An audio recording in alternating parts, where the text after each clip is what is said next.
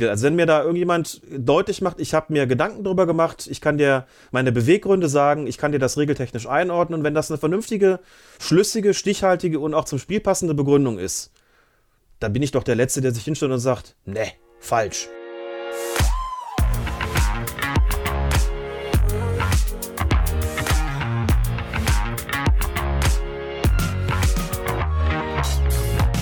Herzlich willkommen zurück bei 9,15 Meter. Mein Name ist Steffen und mein heutiger Gast ist eines der bekanntesten Gesichter, wenn es um das Thema Schiedsrichter in Deutschland geht. Er ist Publizist, Verlagslektor, gelernter Buchhändler, Podcaster und Schiedsrichter-Experte. Und damit herzlich willkommen, wenn auch als erster Gast nicht live hier im Studio, Alex Feuer. Schön, dass du da bist. Vielen herzlichen Dank für die Einladung. Hat mich sehr gefreut. Ich freue mich, dass es so ja, von deiner Seite aus auch problemlos ging und dass du direkt Feuer und Flamme warst. Und in jeder meiner Folgen ähm, bekommt ja der Gast als erstes eine schöne Einstiegsfrage und die ist eigentlich immer gleich und die geht auch an dich. Wieso und vor allem wie bist du denn Schiedsrichter geworden? Ich glaube, ich bin Schiedsrichter geworden, weil ich kein besonders guter Fußballer war. Also ich erfülle sozusagen idealtypisch das Klischee vom Unparteiischen, der es auf dem Platz zu nichts gebracht hat. Ich habe zwar leidenschaftlich gerne gespielt in der Jugend, beim SV Eintracht Windhagen, das ist im nördlichen Rheinland-Pfalz, aber ich bin von Position zu Position geschoben worden, habe eigentlich nirgendwo so richtig eingeschlagen und bin oft ausgewechselt worden, oft nur eingewechselt worden, habe oft ganze Spiele auf der Bank verbracht und dann, glaube ich, so ein bisschen gedacht, hm, also wenn du als Schiedsrichter auf dem Platz stehst, dann kann dich da keiner auswechseln. Das ist so eine Motivation gewesen und die andere, so eine kleine Geschichte, die mir in der B-Jugend widerfahren ist, da soll ich mal in einem Spiel zwei Strafstöße verschuldet haben. Der Meinung war jedenfalls der Schiedsrichter. Ich habe damals natürlich gedacht, das ist, sind zwei krasse Fehlentscheidungen gewesen. Wahrscheinlich waren beide vollkommen richtig, aber wie es halt dann so ist, wir haben das Spiel mit 2 zu 7 verloren, das weiß ich noch.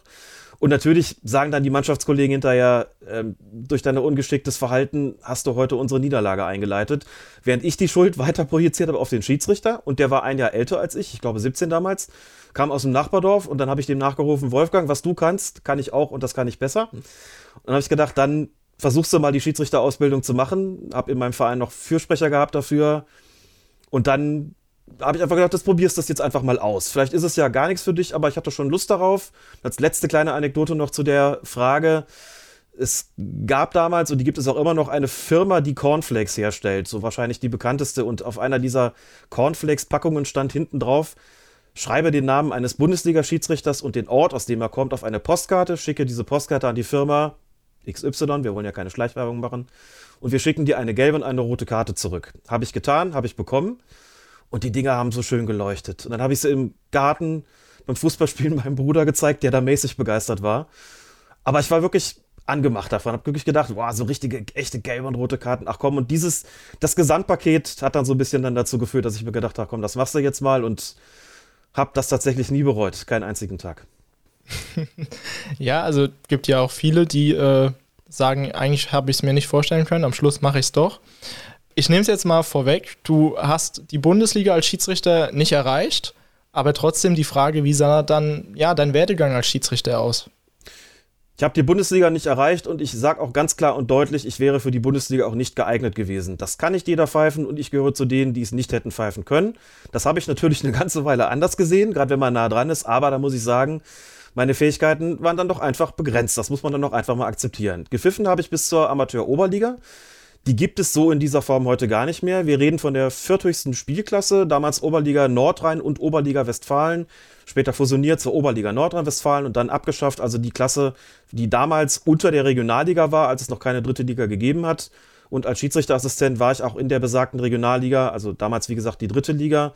Und offen gestanden, war damit mein Potenzial, glaube ich, auch ausgeschöpft. Ähm, ich war, glaube ich, ein ordentlicher Schiedsrichter, aber ich war, glaube ich, kein Schiedsrichter, dem man jetzt hätte nachsagen können, ein so überragendes Talent zu haben, dass er also ganz bestimmt irgendwann mal im Profibereich zu sehen sein wird. Das war ich nicht. Und auch wenn ich damals natürlich den absoluten Ehrgeiz hatte und gedacht habe, da komm, da geht noch was, muss ich heute sagen, es hat auch Kritik in den Beobachtungsbögen gegeben und die Kritik hat es auch zurecht gegeben. Und das kann ich zumindest mit einigem Abstand auch so einräumen. Was hat dich denn dann auch als Schiedsrichter auf dem Feld ausgezeichnet? Warst du sehr kommunikativ oder autoritär? Wie sah deine Spielleitung einfach aus? kommunikativ, ganz klar. Das mit dem Autoritarismus ist mir nicht unbedingt in die Wiege gelegt worden und das war vielleicht manchmal auch das Problem. Also es hat schon Schiedsrichterkollegen gegeben, die mir gesagt haben, du musst auch mal fieser werden, du musst auch mal ein Schwein sein können, du musst ja auch mal richtig anblaffen, die Spieler. Das war nicht so richtig meins und wenn ich es dann doch mal ausprobiert habe, dann ist es, glaube ich, nicht besonders authentisch rübergekommen. Also ich bin dann, wenn man so will, schon eher über das kommunikative Element gekommen. Ich war, glaube ich, ein guter Verkäufer von Entscheidungen, auch und gerade von Entscheidungen, bei denen ich vielleicht den eigentlichen Sachverhalt gar nicht so hundertprozentig feststellen konnte.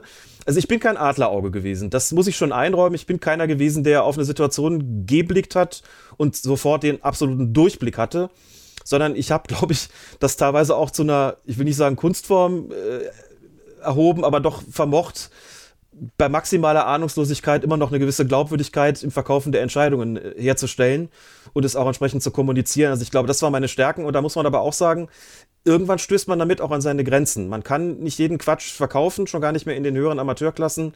Irgendwann fällt es dann auch mal auf, selbst wenn damals deutlich weniger Kameras natürlich äh, zugegen waren, im Amateurfußball erst recht nicht, es gab kein Videocoaching, ist es trotzdem so, irgendwann, da stehen auch qualifizierte Leute natürlich einfach draußen und die sehen dann auch, wenn du eine Fehlentscheidung triffst. Und da kannst du sie noch so gut kommunizieren. Falsch bleibt dann einfach mal falsch und dann stößt man mit solchen Fähigkeiten sicherlich auch an ihre Grenzen, obwohl ich ein gutes Auskommen mit den Spielern immer hatte und mit den Clubs. Beides wichtig, dass man gut mit den Leuten dort ja auskommt. Heute pfeifst du nur noch gelegentlich. Ich gehe davon aus, du kommst immer noch sehr gut mit den Leuten äh, in den oder auf den Kölner Sportplätzen aus. Wieso pfeifst du denn nur noch gelegentlich? Also ich weiß es zum Beispiel auch nur, weil ich dich und auch Colinas Erben natürlich verfolge. Nimm uns mal mit, warum das so ist. Ich habe am Wochenende schlicht und ergreifend keine Zeit dafür. Aus zwei Gründen. Das eine ist, ich bin im Bereich des Beobachtungswesens und des Coachings tätig und das eben auch schon eine ganze Weile, genau genommen, genau genommen, seit ich im höherklassigen Amateurfußball aufgehört habe zu pfeifen. Danach bin ich Schiedsrichterbeobachter geworden. Das war mir eigentlich auch immer klar, dass ich den Weg beschreiten würde und bin ja auch in der Ausbildung tätig. Das heißt, ganz klar, ich bin am Wochenende auf den Plätzen und beobachte dort Schiedsrichter. Da bleibt da nicht mehr so viel Zeit noch für eigene Einsätze. Dazu kommt eben noch jetzt seit äh, Ende Februar dieses Jahres der, die Tätigkeit für Sky als Schiedsrichterexperte. Das ist halt immer samstags, wenn die Bundesliga spielt. Das heißt, das Wochenende ist mit Fußball schon dicht und insbesondere dann eben freitags oder sonntags gehe ich zum Beobachten raus. Ähm, bei den Männern bis zur Regionalliga, bei den Frauen bis zur Bundesliga und bei, im Jugendbereich bis zur Junioren-Bundesliga. Und damit bin ich dann eigentlich ausgelastet, sodass das Pfeifen da absolut zu kurz kommt, klar. Ich bin tatsächlich jetzt, wo wir drüber sprechen, ähm, also vom Zeitpunkt der Aufzeichnung angesehen, morgen bin ich tatsächlich mal wieder als Schiedsrichterassistent im Einsatz bei einem Benefizspiel hier in Köln für die Flutopfer, von denen es ja hier viele gegeben hat. Da spielen zwei Auswahlmannschaften der Kreise Köln und Berg gegeneinander und äh, da bin ich gespannt, ob ich das noch beherrsche, mit der Fahne umzugehen. Aber Pfeifen, das kommt inzwischen leider nur noch selten vor. Das äh, bedauere ich, weil ich es eben auch nicht völlig, nicht, äh, völlig verlernen will. Es ist ja wichtig, auch als Schiedsrichter-Beobachter immer wieder auch selbst äh, die Fahne oder die Pfeife in die Hand zu nehmen und zu wissen, wie ist das eigentlich so konkret auf dem Platz. Da man, ist, man muss schon nahe dranbleiben, auch gerade für die, die Tätigkeit als Schiedsrichterbeobachter, aber auch als, vielleicht als TV-Experte ist es immer noch gut, sozusagen den, den Stall gewissermaßen von innen zu kennen und ich bemühe mich dann schon auch um das ein oder andere Spiel. Ja, ist wie Fahrradfahren, das verlernt man nicht. guter Vergleich auf jeden Fall, ja. Ich habe es gerade schon mal gesagt, die meisten kennen dich wahrscheinlich durch den ja lange Zeit auch einzigen Schiedsrichter-Podcast. Jetzt bin ich da. Ähm. Das ist gut so, das ist gut so. Das absolute Bereicherung finde ich ganz großartig. Muss ich an der Stelle unbedingt loswerden. Dankeschön. Dadurch kennen dich wahrscheinlich die meisten. Den hast du gemeinsam mit Klaas Rehse gegründet. Wie seid ihr beide denn auf die Idee gekommen, Colinas Erben ins Leben zu rufen? Wahrscheinlich ist es einerseits eine klassische Bieridee gewesen auf der anderen Seite hat es eine gewisse Folgerichtigkeit gehabt, so in aller Kürze. Es gab damals einen, ein, eine Webseite, ein Webportal namens Fokus Fußball. Tägliche Blog- und Presseschau. Das war eigentlich das Anliegen, damals so die, die Medien zu durchforsten und auch einen schönen Newsletter daraus zu basteln, Highlights ähm, hervorzuheben. Und Klaas war einer von denjenigen, die es damals die Fokus Fußball gegründet haben. Und der Plan war, wir wollen auch einige Podcasts angliedern. Und wir kannten uns schon eine ganze Weile. Das war tatsächlich auch eine Bekanntschaft, die sich über die Social Media hatte, insbesondere über Twitter. Leben ja beide, oder Klaas lebte damals noch in Köln, jetzt wohnt er in der Nähe von Köln, aber nicht allzu weit weg. Und dann kam es mal dazu, dass wir uns unterhalten haben und er sagte, hör mal, wir machen doch dieses Fokus Fußball, wollen da Podcasts angliedern. Über deinen Twitter-Account kommentierst du ja ab und oder erklärst du ja ab und zu auch mal eine Fußballregel oder eine Schiedsrichterentscheidung. Kannst du dir vorstellen, dass das funktionieren kann, die Fußballregeln als Podcast zu machen. Und daraufhin habe ich gesagt, hm, also spontan würde ich sagen, nein, denn ich bin es als Lehrwart, als Schiedsrichter Lehrwart gewohnt zu visualisieren, also auf äh, sowas zurückgreifen zu können wie PowerPoint, Flipcharts, solche Dinge halt. Hm, Videos zur Ausbildung und zum Studium, als Audioformat, boah, weiß ich nicht. Aber lasst es uns gerne versuchen. Und wenn das nichts ist, das werden wir ja relativ schnell merken, dann hören wir einfach wieder auf. Und wenn vielleicht doch Leute ein bisschen Spaß daran haben, uns zuzuhören, dann ist es umso schöner. Also wir nehmen uns das jetzt einfach mal vor. Wir erklären mal die 17 Fußballregeln in einem Podcast, also nicht in einer Folge, das war schon klar, dass es mehr werden würden. Aber das war eigentlich so der, der Grundgedanke. Wir wollten eigentlich nur die Fußballregeln erklären und dann wieder aufhören und mal schauen, wie das so in der Fußball-Community ankommt und inwieweit das eben für dieses Projekt Fußball, Fokus Fußball, das es übrigens nicht mehr gibt, Colinas Erben dagegen hat tatsächlich überlebt, inwieweit das eine Bereicherung sein kann und ob es eben von so einer fußballaffinen Internet-Community angenommen wird. Das war die Grundidee. Wir sind, glaube ich, alle sehr dankbar, äh, dass es Colinas Erben gibt definitiv eine Bereicherung, ähm, auch wenn da manchmal nicht nur Positives mitschwingt aber dazu kommen wir später nochmal. Jeder weiß, glaube ich, auch, wie schwierig es ist, ja, sich einen einprägsamen Namen für etwas zu überlegen, was er irgendwie veröffentlichen möchte oder sonst was. Wie seid ihr denn auf die Idee gekommen, ja, Colinas Erben dann gerade zu nehmen? Ich glaube, in so einer Situation braucht man entweder ewig lange, um einen richtigen Namen zu finden und zermartert sich echt das Hirn, oder es geht schnell. In diesem Falle ging es tatsächlich schnell, denn im Gespräch ohne jetzt noch jedes Detail rekonstruieren zu können, aber im Gespräch war eigentlich relativ schnell klar, wir könnten tatsächlich einen Namen neben den Namen eines bekannten Schiedsrichters, der so einen gewissen Wiedererkennungswert hat. Und da war relativ schnell klar, das kann eigentlich nur Colina sein, der zum damaligen Zeitpunkt schon nicht mehr Schiedsrichter war, aber den wirklich ganz, ganz viele kannten. Also wer keinen Schiedsrichter kennt, kennt eigentlich immer noch Colina. Schon auch wegen des äh, markanten Äußeren, ganz sicher, aber auch weil er so ein bisschen der erste Popstar eigentlich unter den Schiedsrichtern war, würde ich sagen. Und ähm, da, wenn man den Leuten gezeigt hat, haben alle gesagt, ah, den habe ich schon mal gesehen. Vielleicht sind sie nicht auf den Namen gekommen, aber irgendwie kannten den alle, ja, und der tritt ja schon so sehr extrovertiert auf, auf dem Platz.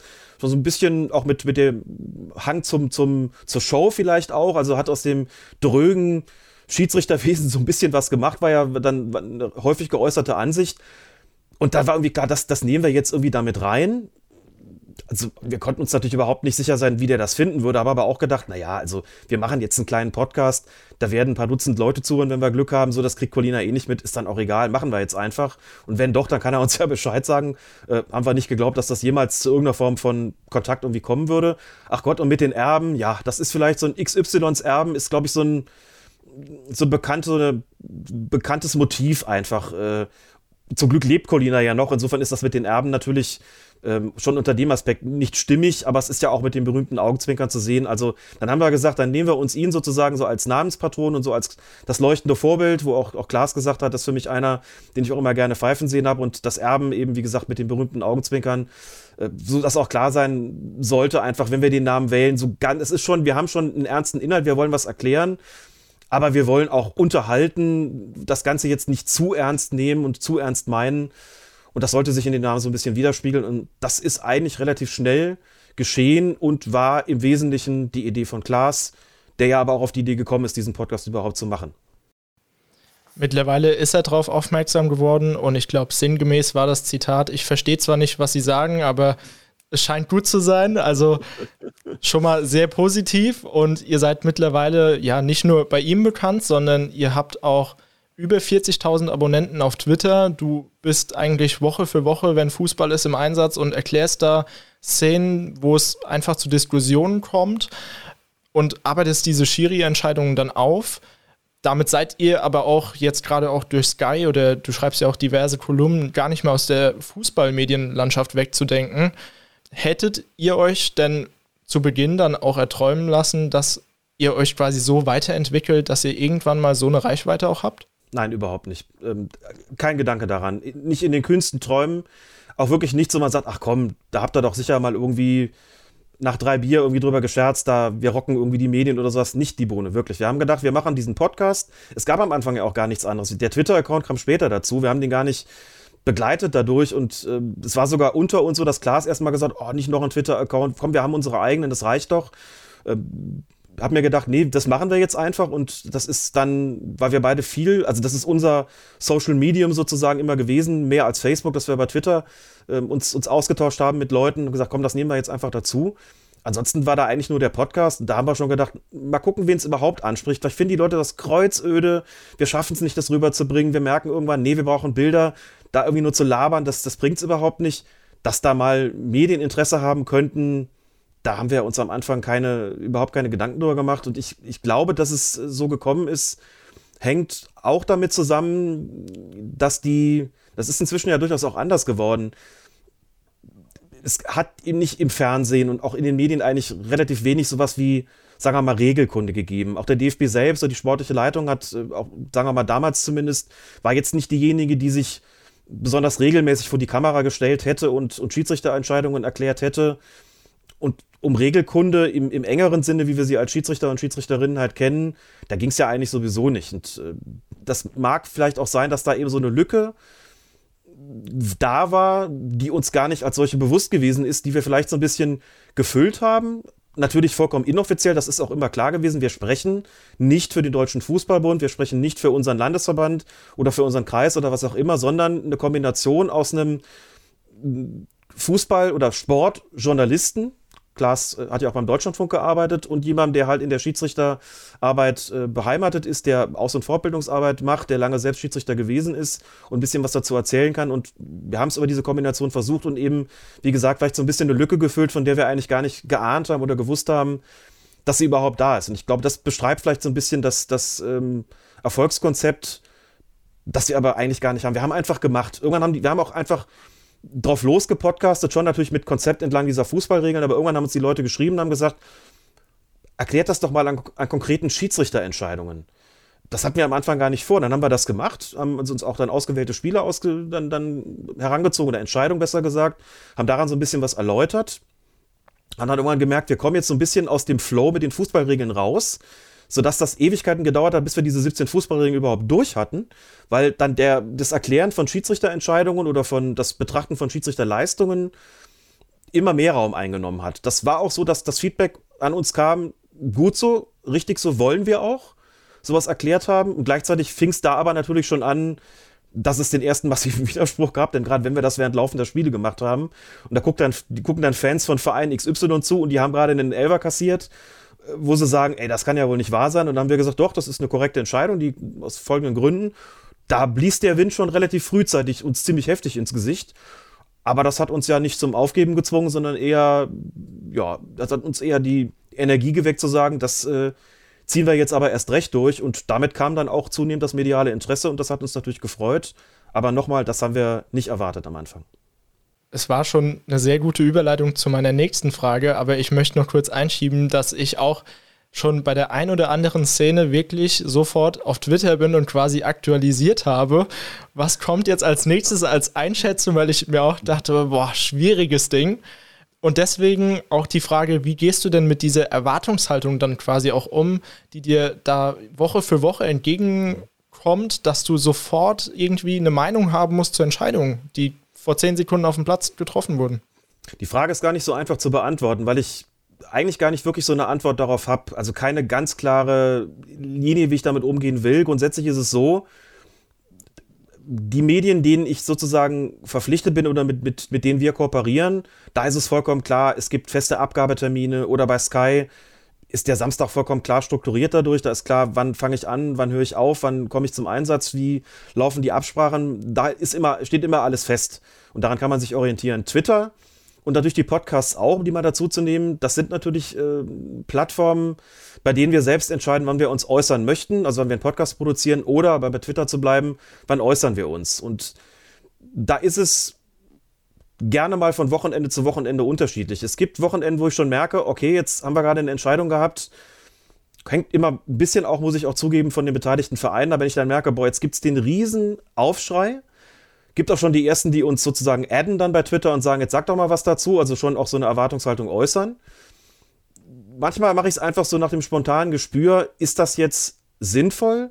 sich sofort zu äußern? Also bringt das in dem, in der Hektik und in dem Geschrei jetzt überhaupt was? Dringt das wirklich noch durch oder führt das nur dazu, dass man die Situation sozusagen noch weiter eskaliert, das hängt natürlich ganz davon ab, was man für eine Einschätzung hat. Da ist es manchmal auch eine Frage der Lust oder der Tagesform. Ich meine, wenn es eine Entscheidung ist, wo ich selber sage, okay, jo, das ist jetzt wirklich vielleicht nicht so glücklich gewesen oder das war vielleicht sogar falsch. Und man bringt diese Erklärung, dann stürzen sich die Leute natürlich darauf und sagen, ah, guck mal, selbst Colinas Erben, die sonst immer die Schiedsrichter in Schutz nehmen, sagen, es ist falsch gewesen fühle ich mich nicht besonders wohl bei, ehrlich gesagt. Das umgekehrte Ding ist zu sagen, nein, es ist eine korrekte Entscheidung gewesen, weiß man genau, was passiert. Ihr nehmt sie schon wieder in Schutz. Nie gebt ihr zu, dass sie mal einen Fehler gemacht haben. Das ist doch alles Schwachsinn und wir nehmen euch nicht mehr ernst. Und was dergleichen mehr. Also, es ist unterschiedlich. Mal denke ich mir, jo, das äh, ist mir jetzt egal, das gebe ich mir jetzt. Und mal denke ich, wisst ihr, was wir jetzt alle mal machen? Wir atmen jetzt alle mal ganz tief durch und dann schreibe ich irgendwie nach dem Schlusspfiff was, was dazu. Dann haben sich die Gemüter schon wieder ein bisschen beruhigt. Es muss nicht immer alles ganz zeitnah sein. Manchmal genügt es einfach auch, wenn es eine Viertelstunde oder eine halbe Stunde oder eine Stunde nach dem Schlusspfiff ist. Manchmal muss man sich vielleicht auch mal Gedanken drüber machen, wenn man eine fundierte Einschätzung abgeben will. Es ist auch oft was anderes, ob man es wirklich situativ sagt, also genau in dem Moment, oder ob man wirklich auch noch die Zeit hat, nochmal drauf zu gucken und zu sagen, okay, ich muss auch noch mal mir Gedanken darüber machen. Selbst DFB intern, das ist überhaupt kein Geheimnis, gibt es äh, Situationen, da ändern sich auch mal Einschätzungen. Auch schon mal über mehrere Wochen hinweg, dass man sagt, gut, wir hatten zunächst diese Einschätzung, aber wir haben jetzt auch vielleicht Rücksprache gehalten, auch mit anderen Instanzen, mit, mit der FIFA, der UEFA, dem IFAB und sind jetzt zu einer anderen Einschätzung gekommen. Das ist furchtbar normal, auch wenn Fußballfans das oft nicht verstehen.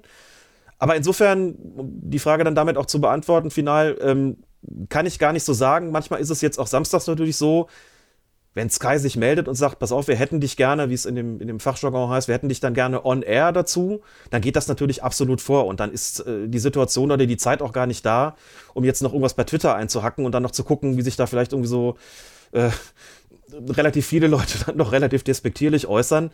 Das lasse ich dann vielleicht in dem Moment sein. Also das, diese Tätigkeit hat es auch nochmal verändert. Aber wenn ich einen Grundsatz nennen soll, dann ist es schon so, dass ich sage, okay, komm, mit ein bisschen Zeit und nochmal angucken und wirklich auch fundierte Stellungnahme schon möglichst zeitnah. Wenn es mir sinnvoller erscheint, dann auch erst nach dem Spiel und sich nicht mehr abarbeiten an jeder einzelnen Äußerung, die kommt. Denn das ist nicht bei allen möglich. Äh, oft wiederholen sich dann auch Fragen. Und deswegen haben wir uns irgendwann auch mal gesagt, wir gucken uns einfach die Nachfragen an, die es dann zu so einer Einschätzung gibt und greifen vielleicht so die zwei, drei wichtigsten auf und sagen dann auch nochmal was dazu und machen anschließend aber auch mal den Deckel drauf oder führen es nochmal in der Kolumne aus. Aber wir wollen es auch nicht totreiten, denn man kriegt nicht jeden und jede zu, zufriedengestellt. Das ist einfach so. Ja, ich glaube, ein großes Problem ist da auch, dass ähm, nicht so sehr respektiert wird, dass das Regelwerk nicht schwarz-weiß ist und dass man halt auch diese Entscheidung nicht schwarz und weiß auf dem Platz wieder hat. Und ich glaube auch, da braucht man schon ein richtig dickes Fell, so manche Kommentare sieht man ja dann auch mal, wenn man selbst mal durchscrollt, wo man sich auch denkt, ey Leute, also das muss jetzt wirklich nicht sein. Mhm. Da sitzt jemand in seiner Freizeit und gibt sich Mühe, das rüberzubringen und dann äh, ist das der Dank dafür. Aber gut, so ist unsere Gesellschaft halt leider.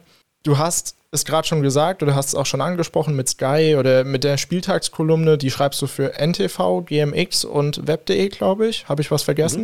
Mhm. Wie, also du hast gesagt, mit steigender Bekanntheit wart ihr da quasi, ich sag mal, drin. Aber ähm, hattet ihr vorher auch schon die Kontakte dorthin oder kamen die dann wirklich explizit auf euch zu und haben gesagt, hier könntet ihr nicht für uns irgendwas in diese Richtung machen? Ganz kurz noch, weil du es eben angesprochen hattest, würde ich doch noch was kurz dazu loswerden, zu dieser Geschichte mit dem Spielräumen im Regelwerk und dem Schwarz und Weiß. Das finde ich wirklich eine, eine wichtige Feststellung, dass das Bedürfnis, es kann nur Schwarz oder Weiß geben, dass der meiner Ansicht nach steigende Unwille Widersprüche, Unsicherheiten, Graubereiche, Grenzentscheidungen, Grenzfälle überhaupt auszuhalten. Ich glaube, dass äh, die Bereitschaft immer weiter sinkt, sich da irgendwie zurechtzufinden. Dass äh, das Bedürfnis, man will jetzt ganz klar Ja oder Nein hören, dass dieses Bedürfnis wächst und das halte ich auch in anderen Bereichen der Gesellschaft oder da sogar für noch deutlich gefährlicher. Im Fußball ist wirklich vieles grau. Das ist dann auch gerade auf Twitter leider nicht in der begrenzten Zeichenzahl irgendwie deutlich zu machen, dass es manchmal eben Situationen gibt, wo man sagt, das war schon so in Ordnung, das zu entscheiden. Er hätte auch anders entscheiden können. Und manchmal liegen auch nur Nuancen dazu, dazwischen, zwischen der vielleicht besseren oder vielleicht schlechteren Entscheidung. Und das ist tatsächlich ein Problem, das so klar zu machen und die Leute relativ schnell ungehalten werden. Das ist eine glasklare Fehlentscheidung. Ihr habt bloß nicht den Mumm, das auch mal zuzugeben. daran liegt es oft gar nicht. Oft ist es wirklich so, dass man drauf guckt und sich denkt, es sind wirklich zwei Entscheidungen möglich und das dann zu vermitteln und auch wirklich an die Bereitschaft der Leute zu appellieren, diese Graubereiche auch mal auszuhalten, dass Spielräume was Gutes sind und nicht was Schlechtes sind, das ist oft wirklich eine schwierige Aufgabe. Punkt. Zu den Medien, es hat im Wesentlichen 2014 bei der WM begonnen. Da hat es, ähm, es war lustigerweise auch, ähm, lief der Kontakt über Marcel Klein, einen früheren Schiedsrichterkollegen aus meiner Bonner Zeit noch, der schon sehr, sehr lange ähm, für, für NTV arbeitet. Und bei der WM äh, kam es dann dazu, dass ich ein paar Mal tatsächlich im Studio gewesen bin bei NTV.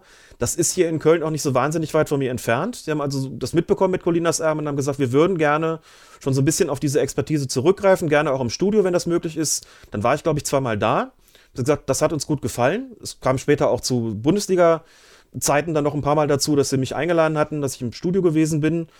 Und dann hat sich quasi der, der Online-Bereich gemeldet und hat gesagt, also das, die Kooperation hat ja gerade angefangen, die empfinden wir als was sehr Produktives.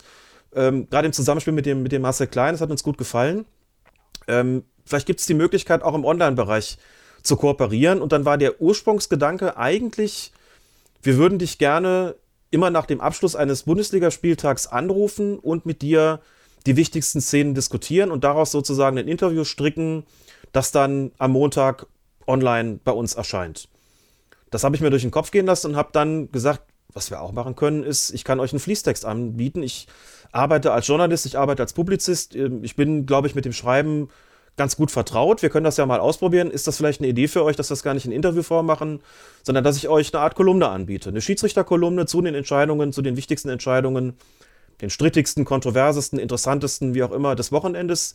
Ist das eine Option? Und daraufhin hat ntv.de sofort gesagt, super Idee. Heißt für uns ja auch, wir bekommen schon ein fertiges Produkt, das müssen wir nur noch ein bisschen rundschleifen, redigieren, was auch immer. Das versuchen wir mal, äh, probieren wir mal aus. Mal schauen, was daraus wird. Und damit ist quasi diese Kolumne geboren worden. Später kam dann noch eins und eins dazu, also gmxweb.de und so weiterte sich das eben ein bisschen aus, bis hin jetzt äh, zu Sky. Es gibt auch noch andere äh, Medien, also Deutschlandfunk, Spiegel Online beispielsweise, die auch immer mal wieder Bedarf haben dann an, an Beiträgen und sich deswegen dann melden oder ich biete es ähm, von mir aus dann an oder wir bieten es von uns aus an, denn arbeiten ja eben auch als freie Journalisten.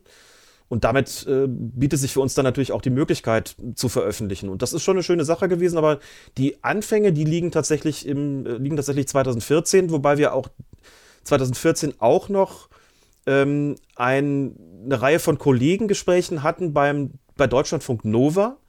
Die einfach gesagt haben, wir wollen so ein bisschen Hintergrund machen, Schiedsrichter. Wir sind quasi die Bildungssparte des Deutschlandfunks und vielleicht schafft ihr das, zu uns ins Studio zu kommen. Pro, Im Turnier, vielleicht, weiß ich nicht, wie viel es damals waren, vier, fünf, sechs Mal, hat mir 2018 dann auch nochmal, um mit uns ein bisschen über die Schiedsrichter bei der Weltmeisterschaft zu plaudern. Und das waren so unsere Anfänge mit Colinas Erben in den Medien. Schöne Entwicklung. Meine eigentlichen Fragen jetzt zum Thema Gegenwind in Social Medien äh, haben wir vorhin schon beantwortet. Deswegen direkt der Sprung äh, zur nächsten Kategorie, sage ich mal, die wir aber auch schon angesprochen haben. Du bist jetzt Schiedsrichter-Experte bei Sky seit letztem Jahr. Das heißt, du hast neben den Live-Spielen, wenn du dann, wie du schon gesagt hast, on air gehst, auch jetzt quasi ein eigenes Magazin, Colinas Erben, das Schiedsrichtermagazin. Was hat es dir denn persönlich auch bedeutet, diese Möglichkeit zu bekommen, ja, in einem wirklich breiten Publikum nochmal diese Tätigkeit als Schiedsrichter und auch diese ja, Entscheidungen dann näher zu bringen.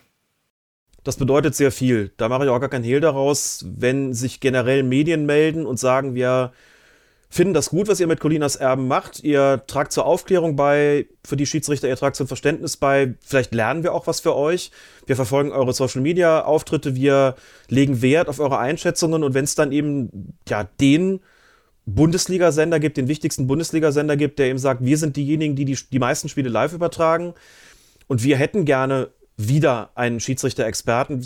Sky hat ja lange Zeit zwei Schiedsrichter-Experten gehabt, Markus Merck und Peter Gagelmann, dann eben eine Weile keinen. Jetzt eben gesagt, wir hätten gerne wieder einen und wir wollen mal quasi einen anderen Weg gehen. Also sozusagen nicht den des prominenten Ex-Referees, der hochklassig gepfiffen hat in der Bundesliga oder sogar, wie im Falle von Markus Merck, eben auf Weltklasse-Niveau international, sondern wir gehen jetzt mal sozusagen den, das, das Wagnis ein und engagieren jemand vom, ja, vom Schiedsrichter-Podcast Colinas Erben, den wir verfolgt haben die ganze Zeit über und dem wir zutrauen, eine Expertise an den Mann und an die Frau zu bringen, die stabil genug ist und, und gut genug ist, um damit unser Publikum auch zufriedenzustellen. Also wenn einem das schon zugetraut wird, dann bedeutet das viel und natürlich ist es einfach auch eine sehr, sehr große Anerkennung gewesen für unsere Arbeit bei Colinas Erben, dass sich ein Sender eben da vorstellen konnte, mit uns zusammenzuarbeiten, eben auch im Live-Bereich, wo es eben nicht nur darum geht, ein Interview aufzuzeichnen und anschließend zu schneiden, möglicherweise wiederzugeben, das eben zu senden, sondern wo es eben darum geht,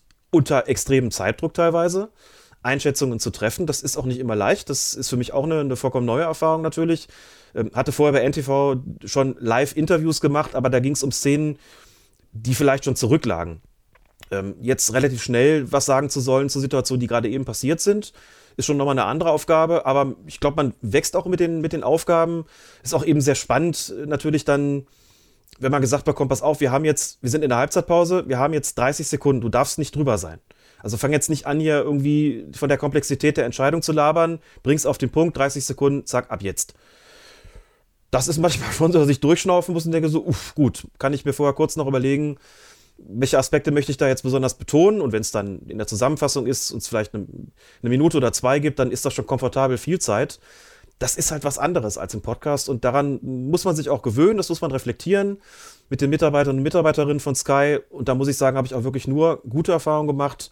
Alle extrem zugewandt, freundlich, hilfsbereit, auch reflektierend, geben wirklich sehr, sehr gute Tipps, reflektieren das zusammen mit mir, mit uns. Und das ähm, ist wirklich eine sehr, sehr schöne Aufgabe, die mich und die uns natürlich sehr gefreut hat, dass wir das machen können. Klingt sehr spannend. Musstest du denn lange überlegen, als diese Anfrage kam? Oder warst du sofort Feuer und Flamme? Ich glaube, da muss man nicht lange überlegen. Wir haben uns abgesprochen, als die Anfrage kam, ob wir das machen wollen, ob ich das machen kann. Natürlich auch darüber gesprochen, wie sieht das mit dem Zutrauen aus? Ist das was, das eben nicht nur zeitlich klappt? Gut, das bin ja Samstag sowieso vor dem, vor dem Fernseher normalerweise. Ähm, das ist schon klar. Wobei man dazu sagen muss, gut, es hat auch gewisse Änderungen natürlich mit nach sich gezogen. Ich kann jetzt natürlich samstags, wenn die Bundesliga läuft, nicht, äh, nicht beobachten gehen. Das ist vorher natürlich anders gewesen. Da habe ich dann gesagt, gut, jetzt dann fahre ich halt in die Regionalliga zum Beobachten und komme halt ein bisschen später nach Hause und schalte mich dann halt zu. Ist auch, auch kein Problem. Das geht jetzt natürlich nicht mehr. Aber vor allen Dingen ging es halt darum, kriegen wir das inhaltlich hin? Kriegen wir das rübergebracht? Wie werden die Leute reagieren? Denn also es ist schön, 40.000 Follower auf Twitter zu haben. Und trotzdem ist es doch vollkommen klar, wenn man da plötzlich bei Sky aufschlägt, sehen die Leute in ein Gesicht, von dem sie sich sagen, wer ist das denn? Wie heißt der? Was hat der gepfiffen? Oberliga. Aha. Und was befähigt den jetzt da zu sprechen? Wie, warum hat Sky jetzt den engagiert? Warum sollen wir das jetzt irgendwie ernst nehmen, was der da zu sagen hat? Das sind alles Dinge, die sich, alles Fragen, die sich stellen oder die sich gestellt haben und immer noch stellen natürlich auch, wenn man sowas macht. Aber eigentlich musste ich nicht lange nachdenken. Oder eigentlich mussten wir nicht lange nachdenken, ob wir das jetzt machen wollen oder nicht. Und ich habe dann als erstes was gemacht, was glaube ich eigentlich auch auf der Hand liegt. Ich habe ganz viele Telefonate geführt. Ich habe also mit unterschiedlichster Art, mit, mit Schiedsrichtern, mit Schiedsrichterfunktionären, mit Kommentatoren, mit ganz vielen Leuten auch aus meinem privaten Kreis und sie gefragt, also nicht nur traut er mir das zu, das war jetzt keine Frage von Fishing for Compliments oder sowas, sondern das war jetzt wirklich so, denkt euch mal was dort erwartet wird, wie das rüberkommen soll. Was habt ihr überhaupt für eine Erwartungshaltung? Welche Erwartungshaltung hat ein Moderator oder eine Moderatorin im Studio? Welche Erwartungshaltung hat der Live-Kommentator? Welche Erwartungshaltung hat der Kommentator in der Konferenz bei Sky? Welche Erwartungshaltung haben die Schiedsrichter in der Bundesliga, aber auch im Amateurbereich beispielsweise? Welche Erwartungshaltung haben meine hm, Beobachteransetzer beispielsweise, wenn ich nicht mehr so oft verfügbar bin? Wie sehen Sie das überhaupt? Ähm, ich habe ja auch noch eine Tätigkeit als, als Schiedsrichter-Lehrwart. Ist das irgendwie eine Nummer zu groß für mich? Wie, wie, was sagen Sie eigentlich so dazu? Und habe wirklich viele Gespräche geführt, mit Markus Merck beispielsweise auch, einfach um ihn mal zu fragen. Also gut, er ist die ganze Zeit im Studio gewesen. Er ist auf Weltklasse-Niveau als Schiedsrichter unterwegs gewesen. Ich äh, werde nie auch nur annähernd seine Dimensionen erreichen, in keiner Hinsicht, aber trotzdem wusste ich genau, der kann mir helfen, dabei zu sagen, pass auf, die stressigsten Situationen im Live-Betrieb sind folgende. Erstens, zweitens, drittens. Ähm, da konnte er mir beispielsweise ganz, äh, ganz, ganz wertvolle Sachen einfach sagen. Er sagte, sei dir einfach immer klar, das wird dir passieren, dass da Leute wirklich, dass dir wirklich ins Ohr gesprochen wird, zehn Sekunden, und dann musst du reagieren. So, musst dich platzieren, du musst dir klar sein, die Kommentatoren können eine andere Erwartung haben oder eine andere Meinung zu einer Szene, vielleicht auch als die Moderatorin im Studio. Es gibt auch so eine Dynamik, die sich da vielleicht aufbaut. Du bist vielleicht so ein bisschen im Spannungsfeld auch. Dann hast du noch Experten, Lothar Matthäus und Didi Hamann. Es kann sein, dass die was völlig anderes sagen als du oder was völlig anderes denken. Da kommt Widerspruch. Da kommt vielleicht auch teilweise schroffer Widerspruch. Das sind alles Dinge, die musst du klar haben. Da musst du dich darauf vorbereiten. Und ich kann wirklich nur sagen, das war extrem hilfreich, da ganz viele Leute befragt zu haben.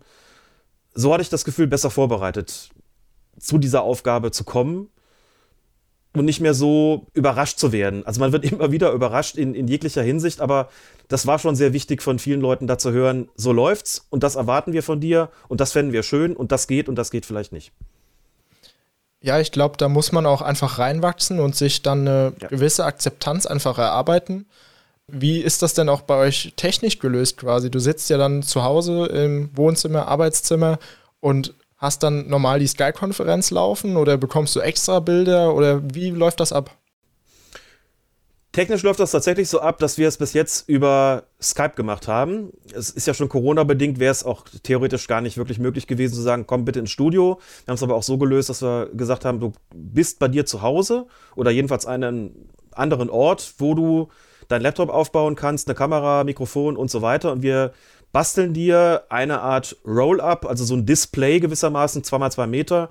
Das stellst du bitte in den Hintergrund. Also wir arbeiten nicht mit virtuellen Hintergründen. Da sieht man ja vom Gesicht ja auch immer so ein bisschen komisch aus, weil dann die, die Haare so merkwürdig äh, an den Kopf angeklatscht sind, sondern wir haben einen echten Hintergrund. Wir basteln dir was Schönes äh, mit dem Colinas Erben-Logo und dem Logo von Sky. Das stellst du dir in den Hintergrund, baust die Kamera und Mikrofon so auf, dass das alles ganz vernünftig aussieht. Also da habe ich auch einen gewissen Ehrgeiz entwickelt, dass das vernünftig rüberkommt. Dazu muss man vielleicht sagen, ohne da jetzt zu sehr ausholen zu wollen, durch Corona haben sich die Ansprüche, glaube ich, auch dahingehend ein bisschen verändert, dass viele Zuschauer und Zuschauerinnen jetzt auch einfach akzeptieren, wenn die Bildqualität von irgendwelchen Interviewpartnern nicht immer 4K ist oder welches das jetzt gerade der aktuelle Standard ist, das weiß ich ehrlich gesagt gar nicht so genau, sondern dass sie auch akzeptieren, wenn man Skype-Bilder zeigt das hat das sicherlich begünstigt. Das hat diese, diese Fernzuschaltung begünstigt. Ähm, ich achte dann schon darauf, dass die Brille nicht spiegelt, dass die Beleuchtung stimmt. Solche Dinge halt, genau. Und dann sitze ich ähm, vor der Konferenz, so ist es in der Tat. Und es gibt aber noch eine Plattform, die Sky zur Verfügung stellt. Eine Plattform, auf die sie Kameraperspektiven hochladen, wenn es beispielsweise mal mehr, Kamera, mehr ähm, Bilder bedarf als die, die in der Konferenz gezeigt worden sind.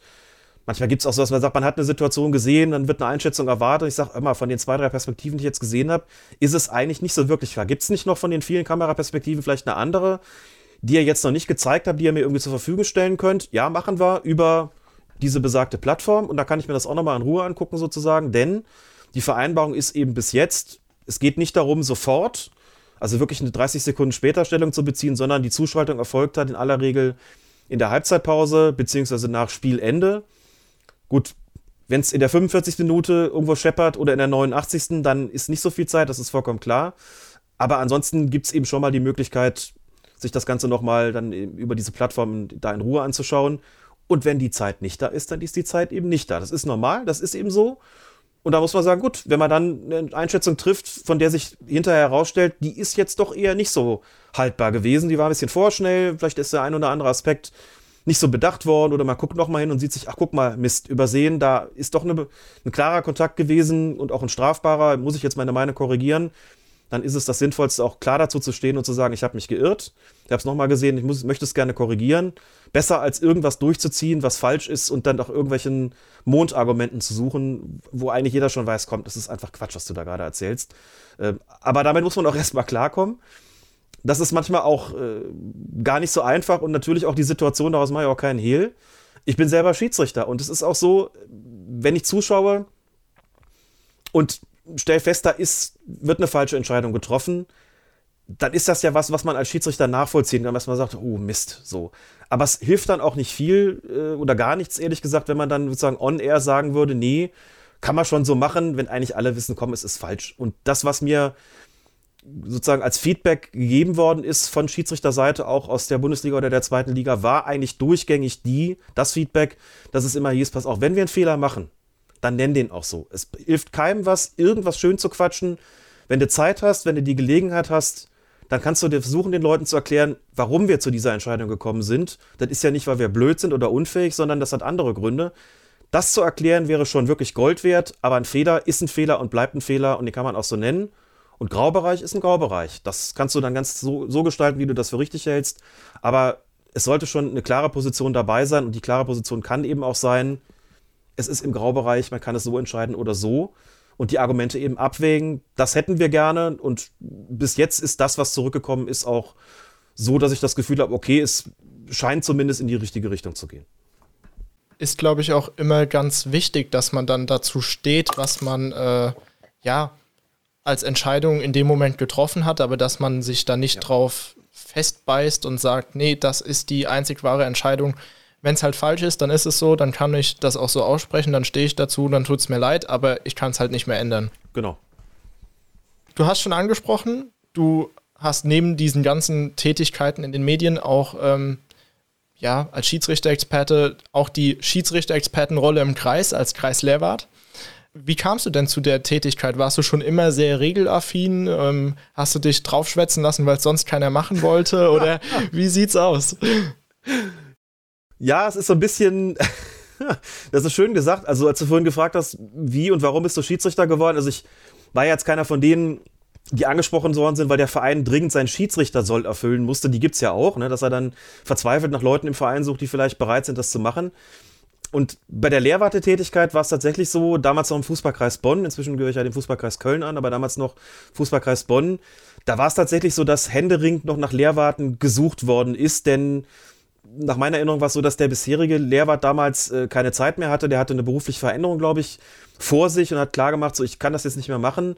Und sie standen damals nicht gerade Schlange. So. Und dann hat man schon so ein bisschen geguckt, natürlich, was ist bei den Schiedsrichtern auch den Aktiven halt noch, die vielleicht im, auf Verbandsebene tätig sind. Ich muss jetzt mal kurz überlegen, ich glaube, ich war damals Verbandsliga-Schiedsrichter, also fünfte Liga, genau. Und dann hat man einfach mal so geguckt, wer ist denn, wer kommt denn da in Frage? Wer tut sich vielleicht auch schon in den Fortbildungen mal dadurch hervor, dass er mal eine halbwegs schlaue Frage stellt? Ähm, oder einfach auf der Verbandsebene auch ein, keine Ahnung, guter Schiedsrichter ist und sowas. Und in der Regel ist es jetzt nicht so, dass das, das weißt du selber auch, dass die Leute, dass es jetzt in die Dutzenden oder sogar in die Hunderten geht. Ganz gewiss nicht so. Und ich habe dann schon überlegt, doch, ich habe auch schon so in anderen Bereichen, auch an der Uni immer mal gerne so Referate gehalten, mich auch ein bisschen intensiver mit Dingen beschäftigt so und auch damals durchaus schon auch als Schiedsrichter mir gerne mal das Regelheft vorgenommen, die Schiedsrichterzeitung bin das so ein bisschen durchgegangen und habe mir eigentlich gedacht, doch eigentlich halte ich mich schon für regelaffin nicht für den Regelpapst, also nicht für denjenigen, der das alles auswendig kennt und noch die hintervorletzte Kuriosität irgendwie äh, zutage fördert, aber ich, ich glaube, ich kann das durchaus ganz gut, mich vor Leute zu stellen, ohne Angst und auch ein bisschen was erzählen. Das kannte ich, wie gesagt, aus dem Studium schon und auch aus anderen äh, Bereichen eher so des gesellschaftlichen oder gesellschaftspolitischen Lebens. Ich glaube, ich würde es einfach gerne mal versuchen, das zu machen. Noch recht jung gewesen, damals 29 in der Zeit, wo die Lehrwarte, ich weiß gar nicht, wie es heute ist, aber da waren die Lehrwarte schon eigentlich eher älter. Und mit älter meine ich jetzt nicht irgendwie 70 oder 80, aber das waren schon eher so die gestandenen, langjährigen Schiedsrichter. Ähm, also von denen, die ich kannte, da gab es eigentlich eher keine, keine Endzwanziger, die die Aufgabe übernommen hatten. Also habe ich es gemacht und habe mir relativ bald ähm, ein ich habe den Satz ein bisschen falsch angefangen, aber ich bringe ihn jetzt trotzdem so zu Ende. Ich wollte sagen, ich habe mir so ein bisschen so ein Gespräch eingehandelt mit einem älteren Schiedsrichterkollegen, der mich so nach zwei, drei Regelvorträgen beiseite genommen hat, gesagt hat, pass auf, rhetorisch machst du das wirklich schon ganz gut. Fachlich scheinst du auch was auf dem Kasten zu haben. Du hast aber ein Problem. Du wendest dich in deinen Regelreferaten fast nur an die Schiedsrichter, die du kennst. Also deine Schiedsrichterkollegen, aus der Verbandsliga, aus der Landesliga, aus der Bezirksliga, mit denen du auch privat was zu tun hast. Hier vorne, da sitzt ein ganzer Schwung älterer Schiedsrichter. Wir waren auch alle mal auf Verbandsebene tätig. Wir sind alle da schon ein bisschen länger raus. Wir sind alle so, sagen wir mal so 60 plus, aber wir sind viele. Und glaub mir, wir merken das, ob wir ins Boot geholt werden oder nicht. Und du machst das gerade noch nicht. Du nimmst deine jungen Leute mit und uns Ältere würdigst du kaum eines Blickes. Ich gebe dir den guten Rat, nimm uns mit Sprich uns an, Bauchpinsel uns ein bisschen, schmier uns ein bisschen Honig um den Bart und du wirst merken, die Unruhe, die du teilweise noch hast bei deinen Vorträgen, die wird relativ schnell nachlassen. Der Tipp meines Lebens war das, muss ich wirklich sagen. Ich habe gedacht, er ist geschluckt, habe gedacht, oh fuck.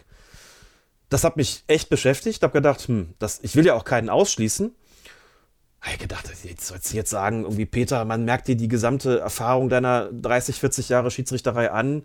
Merkt man jetzt äh, in der Antwort, die du gibst, Aber es war kurioserweise, erstens stimmte das inhaltlich auch und zweitens war es genau das, was es gebraucht hatte.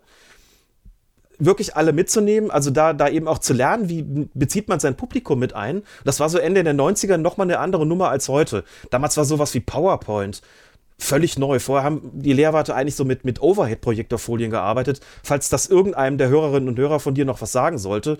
Oder eben stumpf vorne gestanden und Frontalvorträge gehalten. Visualisierung, das war relativ neu eigentlich so dann mit PowerPoint und, und Videobeamer. Damals noch ein Riesenmonstergerät, dass man da Videos gezeigt hat.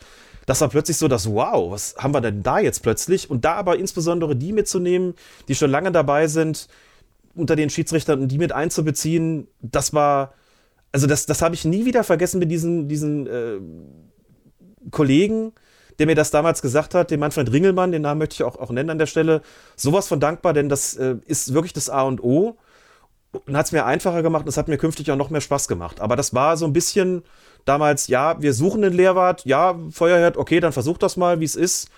Und habe dann aber relativ schnell auch unheimlich viel Lust daran entwickelt, sowas zu machen und auch im, im Team zu arbeiten, mit anderen zusammen die Regeln zu vermitteln. Da sind sicherlich so ein bisschen die Anfänger dann auch entstanden von dem, was später dann auch mal ähm, über den, das Schiedsrichterwesen hinaus eben zu Colinas Erben geführt hat. War das dann für dich auch so die größte Herausforderung, die Leute mitzunehmen und da ins Boot zu holen? Oder war es ein ganz anderer Punkt, dass vielleicht dann einfach auch, ja, diese doch zum Teil ausführlichen Regeltexte irgendwie kurz zu fassen? Eigentlich beides. Mm, es kommt ja immer ein bisschen darauf an, wie groß die Gruppen sind, mit denen du arbeitest. In Bonn war es damals so, es gab eine zentrale Fortbildung.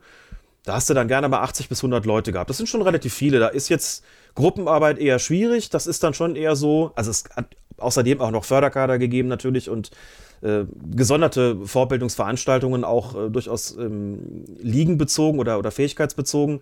Aber so die Hauptvorbildung war immer die große vor so ungefähr 100 Leuten. Muss ich überlegen muss, zum ersten, wie bringe ich es prägnant drüber, wie kann ich die Leute eine Stunde lang oder wie lange auch immer fesseln, dass es nicht unruhig wird, dass sie mir nicht irgendwie anfangen dazwischen zu quatschen. Wie bringe ich aber auch komplexe Sachverhalte möglichst so auf den Punkt, dass die Leute nicht das Gefühl haben, so, entweder wir schlafen gleich ein oder du überforderst uns irgendwie völlig. Es gibt nichts Langweiligeres, als einen Regeltext auf, auf die Leinwand zu bannen und den einfach runterzurattern, sondern man muss es irgendwie greifbar machen. So. Man muss auch eine vernünftige Themenauswahl machen, mal eben klassische Regelthemen, Regel 12, damals noch äh, verbotenes Spiel und unsportliches Betragen, ähm, Regel 3, die Spieler, Regel 5, der Schiedsrichter, so zentrale Regeln und manchmal aber einfach auch so Dinge, die darüber hinausgehen. Also sowas wie wie schaffe ich, wie ich mir Akzeptanz? Der ganze Bereich der Psychologie, wie gehe ich mit dem Vorteil um beispielsweise? Verschiedene Spielertypen und der adäquate Umgang damit. Also solche Sachen oder, oder, einfach Videoanalysen, die so ein bisschen über den originären regelkundlichen Rahmen sozusagen hinausgehen, dass man das auch vernünftig mischt. Ähm, zielgruppenspezifisch, junge Schiedsrichter, ältere, keine Ahnung, Bezirksliga aufwärts, Kreisliga abwärts, was auch immer. Also das irgendwie dann auch, auch zu mischen, waren auch schon bestimmte Herausforderungen, aber immer wieder auch für Prägnanz zu sorgen und das so rüberzubringen, natürlich auch ähm, rhetorisch, dass die Leute das Gefühl haben, ja, das war eine Pflichtveranstaltung für uns, die müssen wir absolvieren, die müssen wir besuchen als Schiedsrichter. Das ist äh, notwendig zu unserer Fortbildung, auch um Schiedsrichter bleiben zu können. Aber dafür, dass es eben eine Pflichtveranstaltung war, haben wir immerhin heute Abend was mitgenommen. Wir fanden es spannend, unterhaltsam, lehrreich, keinen verlorenen Abend. Wir gehen jetzt nach Hause und das Gefühl, wir sind vielleicht ein bisschen klüger geworden, haben Kollegen wiedergesehen, war ein schöner Abend, hat sich gelohnt und deswegen sind wir weiter gerne Schiedsrichter und das hat dazu beigetragen. Das sind so Herausforderungen, die sind für einen Lehrer aber auch nicht gerade klein, finde ich. Ich glaube, das, was du gesagt hast, da sind ja so viele Aspekte in der Schiedsrichterei auch dabei. Das ist, glaube ich, so in der Öffentlichkeit gar nicht bewusst oder hat die Öffentlichkeit nicht auf dem Schirm, die Öffentlichkeit glaubt, denke ich, ähm, einfach nur ja, die sind Schiedsrichter, die lernen Regeln auswendig, die laufen da ein bisschen hin und her und treffen Entscheidungen und am Schluss werden sie noch beleidigt oder im schlimmsten Fall sogar geschlagen. Aber dass man da wirklich viele neue Leute kennenlernt, Freundschaften entstehen, man unglaublich viel für sich auch selbst mitnimmt in der Entwicklung und auch mit Menschen, wie man mit denen umgeht, wie man ja Entscheidungen trifft. Also ich glaube, da spielt so viel mit rein und deswegen kann man wirklich auch nur sagen, die Schiedsrichterei ist ein klasse Hobby. Ich habe damals genauso wie die Fabienne äh, vor zwei Folgen das erzählt hat, in der Schule das auch gemacht, wo sie war. Und mein ja, Beginn war eigentlich, ja, komm, Fußball ist ganz cool. Ich hatte damals eine Dauerkarte bei Mainz 05, weil ich einfach Fußball interessiert war und dachte mir, ja, komm, machst das mal und schaust mal, bleibst du dabei oder nicht. Und im Endeffekt muss ich auch zugeben, am Anfang hatte ich halt gar keinen Plan, was ich da mache, aber da wächst man rein und mit den Spielen kommt diese Erfahrung und irgendwann war halt der Punkt, wo ich gesagt habe, ja, warum soll ich nach Mainz zum Fußball gehen? Da gehe ich viel lieber pfeifen, das macht viel mehr Spaß. Und Bundesliga kann ich immer noch schauen. Also das sind, glaube ich, dann so die Sachen, man muss es einfach mal probieren und dann wird man auch merken, ist das was für mich oder nicht. Glaube ich auch. Und da sind, glaube ich, viele Aspekte jetzt auch dabei gewesen, die einfach eine ganz zentrale Rolle spielen. Also mich, mich peinigt es immer so ein bisschen, wenn ich ein ein Anwärterlehrgang.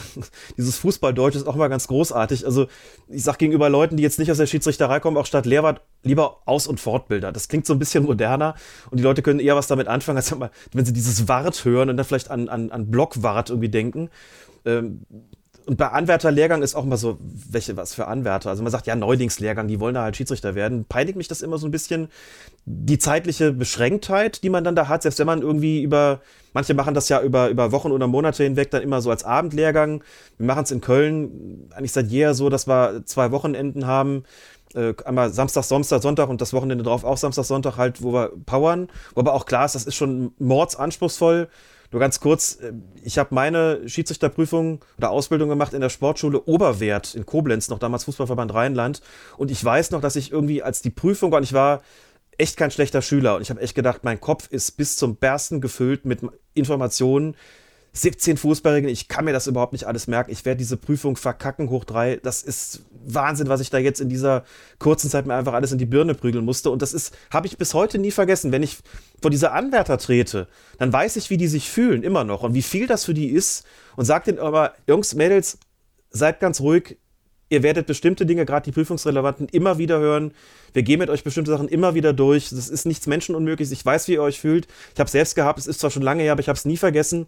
So, das, das ist schon schwierig. Und dann ist es auch interessant, was für Leute sitzen da so eigentlich? Wer will da eigentlich Schiedsrichter werden? Wie du halt sagst, klar gibt es da viele, die es einfach mal ausprobieren wollen und eben sagen, soll ich da jetzt Fußball gucken gehen? Das Pfeifen ist viel geiler.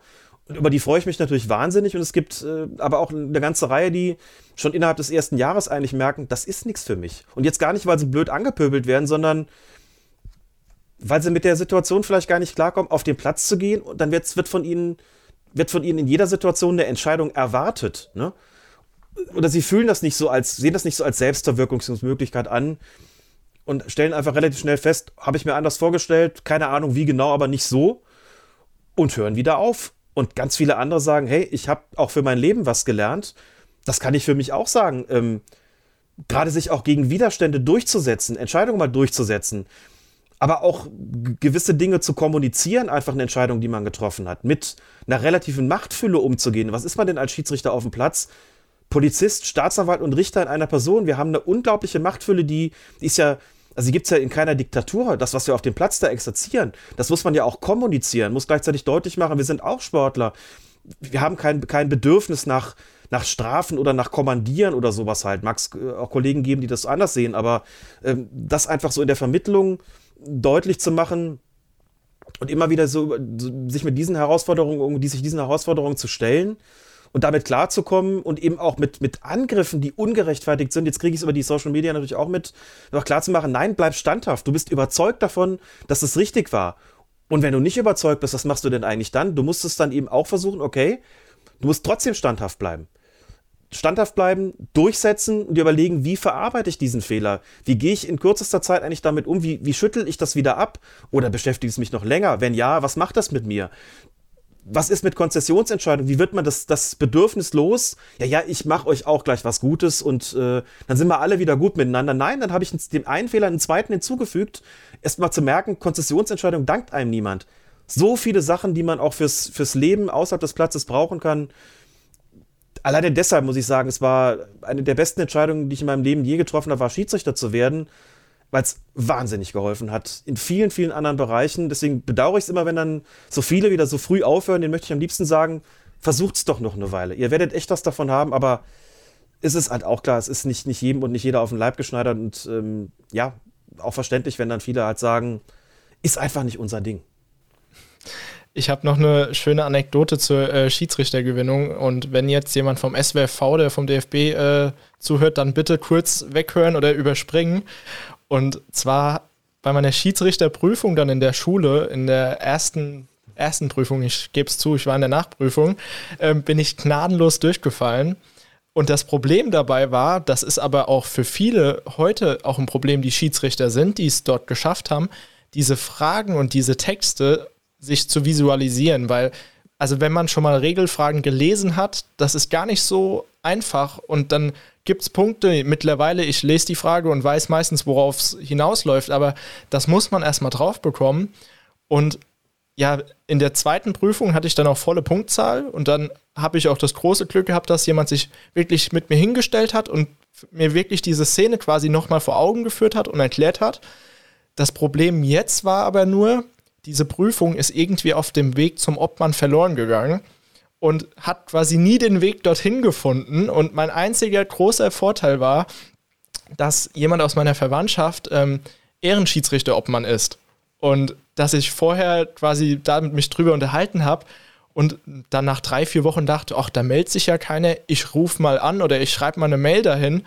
Und so war ich dann auch relativ schnell dann Schiedsrichter, obwohl diese Prüfung, ich weiß nicht, ob die jemals wieder aufgetaucht ist, aber sie ist verloren gegangen. Also Glück gehabt, aber ja, blöd. Nein, aber das, das sind so, so schöne Geschichten. Allein, dass du schon jetzt auch gesagt hast, man muss überhaupt lernen, Regelfragen zu beantworten. Ich meine, das ist ein bisschen, also wenn mich jemand fragt, was heißt denn Regelfragen, dann sage ich, es ist ein bisschen wie beim, beim Autoführerschein oder war beim Führerschein, du kriegst Verkehrssituationen, kriegst du da geschildert und musst dann eben schreiben, wie du entscheiden würdest und dich entscheiden würdest da als, als Autofahrer oder Autofahrerin oder Motorradfahrerin, wie auch immer. Und das ist als Schiedsrichter der Schiedsrichterin gar nicht mal so furchtbar anders. Aber das dann eben, das musste ich mir dann umgekehrt als Lehrwart auch erstmal wieder klar machen. Du hast es mit Leuten zu tun, das, ey, die sind doch so gute Schiedsrichter und dann machen die so viele Fehler im Regeltest. Wie kommt das denn eigentlich? Überhaupt erstmal dann rauszukriegen, dass es einfach teilweise Leute sind, die sagen, ey, ich habe echt ein Problem und unter, unter Zeitdruck. Ich lese das zwar, aber ich kriege das irgendwie nicht so richtig, wie du gesagt hast, visualisiert und stehe dann so ein bisschen davor und habe das Problem, dass ich die Situation im Spiel wahrscheinlich sogar richtig machen würde, aber jetzt so als Theoriefrage totale Mühe habe, mir das irgendwie klar zu machen. Und das sind ja auch so Herausforderungen, auch als, als äh, der Aus- und Vorbildungstätigkeit, äh, dem man sich sozusagen stellen muss und wo man sich klar machen muss, wie kriegt man das dann den Leuten beigebracht sozusagen? Dass sie dann sich einfach auch leichter tun, diese Regelfragen zu beantworten. Und welche gibt es da auch? Und klar, irgendwann kommt man, kommt die Gewohnheit dazu, wie du gesagt hast, und dann guckt man drauf und denkt sich, ach, ich weiß schon, worauf es hinausläuft. Aber es ist eben nicht selbstverständlich. Manchmal muss man einfach auch konkrete Hilfestellung da leisten. Oder vielleicht auch, wir haben in Köln tatsächlich dann irgendwann auch so Leitfäden ausgearbeitet. Wenn bestimmte Keywords fallen, worauf muss man dann einfach achten, so auch bei der, wie kann man sich das besser visualisieren und sowas halt. Einfach um das den Leuten leichter zu machen, äh, mit diesen Regelfragen irgendwie klarzukommen. Ne? Ja, genau. Also zum Beispiel rücksichtslos, immer gelb, so Sachen. Genau. Du hast schon angesprochen, neben deiner Arbeit als Lehrwart bist du quasi auch noch Beobachter in der Regionalliga, in den Frauenbundesligen und auch in den Jugendbundesligen. Da hast du auch Tom schon kennengelernt. Und ich glaube, jeder, der schon mal selbst auf dem Platz gestanden hat, du hast ja auch gesagt, der weiß, man sieht ein Fußballspiel danach durch ganz andere Augen. Man nimmt ein Fußballspiel anders wahr. Hast du als Beobachter auch noch mal eine nochmal andere Sicht auf die Dinge? Das bleibt überhaupt nicht aus. Und ich erinnere mich noch echt genau daran, als ich als Schiedsrichter in den höheren Amateurklassen aufgehört habe und dann das erste Mal auf so einem Beobachterlehrgang war, auf so einer Beobachtertagung war, bin ich in diesen Raum reingekommen und habe gedacht, ah, da sind die ganzen Verbrecher, die mich die ganzen Jahre über bewertet haben. Spaß beiseite, das äh, Verbrecher war natürlich, also im Scherz habe ich es tatsächlich auch gesagt so. Und äh, das sorgt ja in diesem internen Kreis dann durchaus auch für, auch für den einen oder anderen Lacher so. Aber äh, plötzlich ist man auf der Seite derjenigen, die einen bewertet haben. Und ähm, das macht natürlich auch, dieser Rollenwechsel macht schon was mit einem. Also ich bin dann plötzlich in einer Situation, wo ich auf der Tribüne sitze, gucke mir jetzt den Kollegen oder die Kollegin an, der oder die da unten pfeift, kenne die Situation dieses Schiedsrichters ja einfach auch noch ganz genau und bin jetzt aber derjenige, der am Ende sogar noch eine Note vergeben muss. Ne? Also wirklich eine, eine Punktzahl vergeben muss das ist schon was anderes und gerade so am Anfang also ich, hab, ich bin mit Beobachtern ja auch aufgestiegen. Es gab welche, über die ich mich geärgert habe. Es gab welche, über die ich mich gefreut habe. Es gab welche, die mir geholfen haben. Und es gab welche, wo ich gesagt habe, naja, also das war jetzt irgendwie, Not hat gestimmt, aber sonst konnte ich jetzt aus dem Beobachtungsbogen nicht allzu viel mitnehmen. Alle Typen, wie es halt nun mal so ist. Und dann hat sich die Rolle aber einfach auch geändert. Also ohne das jetzt in Extenso ausführen zu wollen, als ich selber da in den, den Verbandsliga, Oberliga noch Schiedsrichter war, Oberliga nicht, muss man sagen, aber darunter durchaus, ist es überhaupt nicht üblich gewesen, jedenfalls nicht immer, dass die Beobachter nach dem Spiel nochmal reingekommen sind.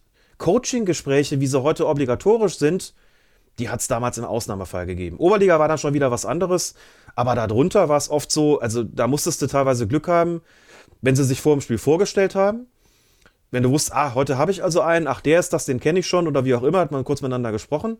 Und dann war oft so, ich komme hinterher nur nochmal rein, wenn ich irgendeine Frage habe. Äh, ansonsten bin ich weg und du liest dann in, ja, keine Ahnung, wurde ja damals noch postalisch zugestellt. In einer Woche, zwei Wochen kriegst du dann den Beobachtungsbogen, da hast du das Spiel fast schon wieder vergessen. Du kannst froh und dankbar sein, wenn der wenigstens noch kurz drin war und gesagt hat, ihr könnt beruhigt nach Hause fahren. Da wusstest du schon, okay, das wird schon mal nicht schlecht. Du wusstest doch nicht, wie er es gesehen hat. Du hast eine eigene Einschätzung gehabt, aber die konnte auch abweichen von dem des Beobachters. Das ist mir auch passiert. Übrigens nach oben wie nach unten. Hab Situationen gehabt, wo ich viel besser bewertet worden bin, als ich mich selber gesehen habe und viel schlechter, als ich mich selber gesehen habe. Und das ist wirklich was anderes geworden. Als ich Beobachter geworden bin, habe ich mir geschworen, ich gehe hinterher immer in die Kabine.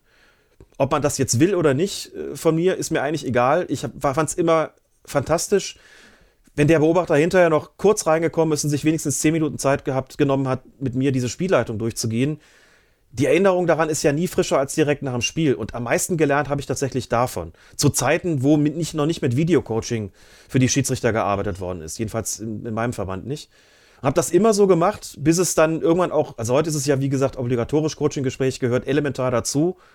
Zum Glück, muss man sagen. Denn alles andere überhaupt nicht zu tragen. Dafür ist jetzt heute dann der Beobachtungsbogen teilweise äh, komprimiert. Es werden nicht immer alle Kategorien ausgefüllt, äh, ausgefüllt sondern je nach äh, Schwierigkeitsgrad oder je nachdem, wie das Spiel gelaufen ist, nur einige davon. Den Rest regelt man eben in diesem, diesem Coaching-Gespräch. Äh, auch da ist es anders als früher, dass da nicht irgendwie der Beobachter reinkommt und redet dann einfach halt und geht raus und tschüss, sondern dass der Schiedsrichter einbezogen wird, dass der Beobachter dazu da ist, den Schiedsrichter besser zu machen, dass es ein kollegiales Verhältnis ist und dass das nicht die Rolle ist, die ich noch kennengelernt habe als Schiedsrichter, dass der da draußen im Grunde genommen so eine, ich meine es gar nicht böse, aber wirklich so eine halbgottartige Funktion gehabt hat. Du hast das, was der sieht, das ist maßgeblich. Und ich habe ja auch überhaupt keinen, hatte, also Einspruch war völlig zwecklos. Ne? Wenn ich das Gefühl hatte, der sagt mir jetzt, da hätte ich gelb geben müssen, ich bin der Meinung, das ist Quatsch. Keine Chance gehabt. Wenn der gesagt hat, nein, es war falsch, dafür gibt es jetzt Abzug, dann hatte ich das zu akzeptieren. So, und da habe ich mir gedacht, ey, der sitzt 60 Meter entfernt. Und ich steh, bin 10 Meter entfernt, davon habe die viel bessere Perspektive auch noch. Und der ist jetzt derjenige, der sagt, es ist ein Fehler. Und ich habe selbst als Beobachter noch eine Weile gebraucht, um mir klarzumachen, naja, wenn du ehrlich bist, du sitzt jetzt vielleicht gerade mal Haupttribüne Mitte. Wie willst du eigentlich besser als so ein Assistent sehen, ob das jetzt eine Abseitsstellung war oder nicht? Ich meine, in, unter bestimmten Voraussetzungen dürfen heute ja äh, die Videos hinzugezogen werden äh, zur, zur, Leistungsfeststellung oder zur Beurteilung der Situation. Das führt jetzt zu weit, das äh, genau auszufinden, in welchen Situationen das statthaft ist und in welchen nicht. Aber mir ist dann auch klar geworden, erstmal, naja, also man sieht einfach als Schiedsrichter und Schiedsrichterin auf dem Platz dann doch vieles besser. Das macht mit mir als Beobachter halt auch was. In erster Linie bin ich schon auch derjenige, der dafür da ist, erstmal zu gucken, wie sieht das Gesamtpaket aus. So, und dann kümmern wir uns um die einzelnen Situationen. Und es kann schon sein, dass äh, ich viel zu weit entfernt bin, um das wirklich zweifelsfrei beurteilen zu können. Aber dann hat das natürlich auch die entsprechenden Konsequenzen für meine Beurteilung. Während ich noch Beobachter kennengelernt habe, die waren auch 80 Meter entfernt und die haben gnadenlos durchgezogen auf Gedeih und Verderb. Und da musstest du Glück haben, wenn sie es genauso gesehen haben wie du. Also, ich kenne solche Beobachter auch noch. Jetzt nichts, was nur du erlebt hast.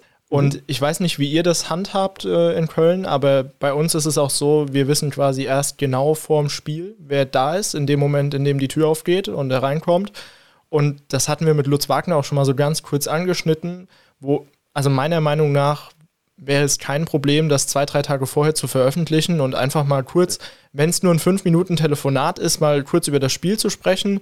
Vielleicht weiß der Beobachter ja auch schon von den Mannschaften irgendwas, weil er die schon mal gesehen hat oder so ich glaube, das würde viel noch am Verhältnis verbessern und auch da ja positiv zu beitragen, dass man einfach nicht so aufgeregt ist, weil man sich denkt, hier, wer ist das denn jetzt? Was erwartet der von mir?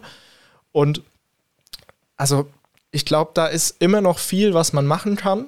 Und es gibt auch viele Entscheidungen, wie es ja von dir richtig gesagt wurde. Es gibt dann einige, die sitzen 80 Meter weg und du hast das Gefühl, du hast gar keine Einspruchmöglichkeit. Es gibt aber auch, muss man auch so sagen, viele, die sprechen mit dir drüber und sagen, meiner Meinung nach gelb, warum hast du nicht gegeben? Und wenn das logisch begründet wird und man das nachvollziehen kann, dann ist das auch okay. Und ich glaube, so sollte es sein und so ist es auch optimal und so sollte man es auch beibehalten und auch das Verhältnis weiterentwickeln, weil alles andere macht keinen Sinn. Wir sind ja in einem Team eigentlich.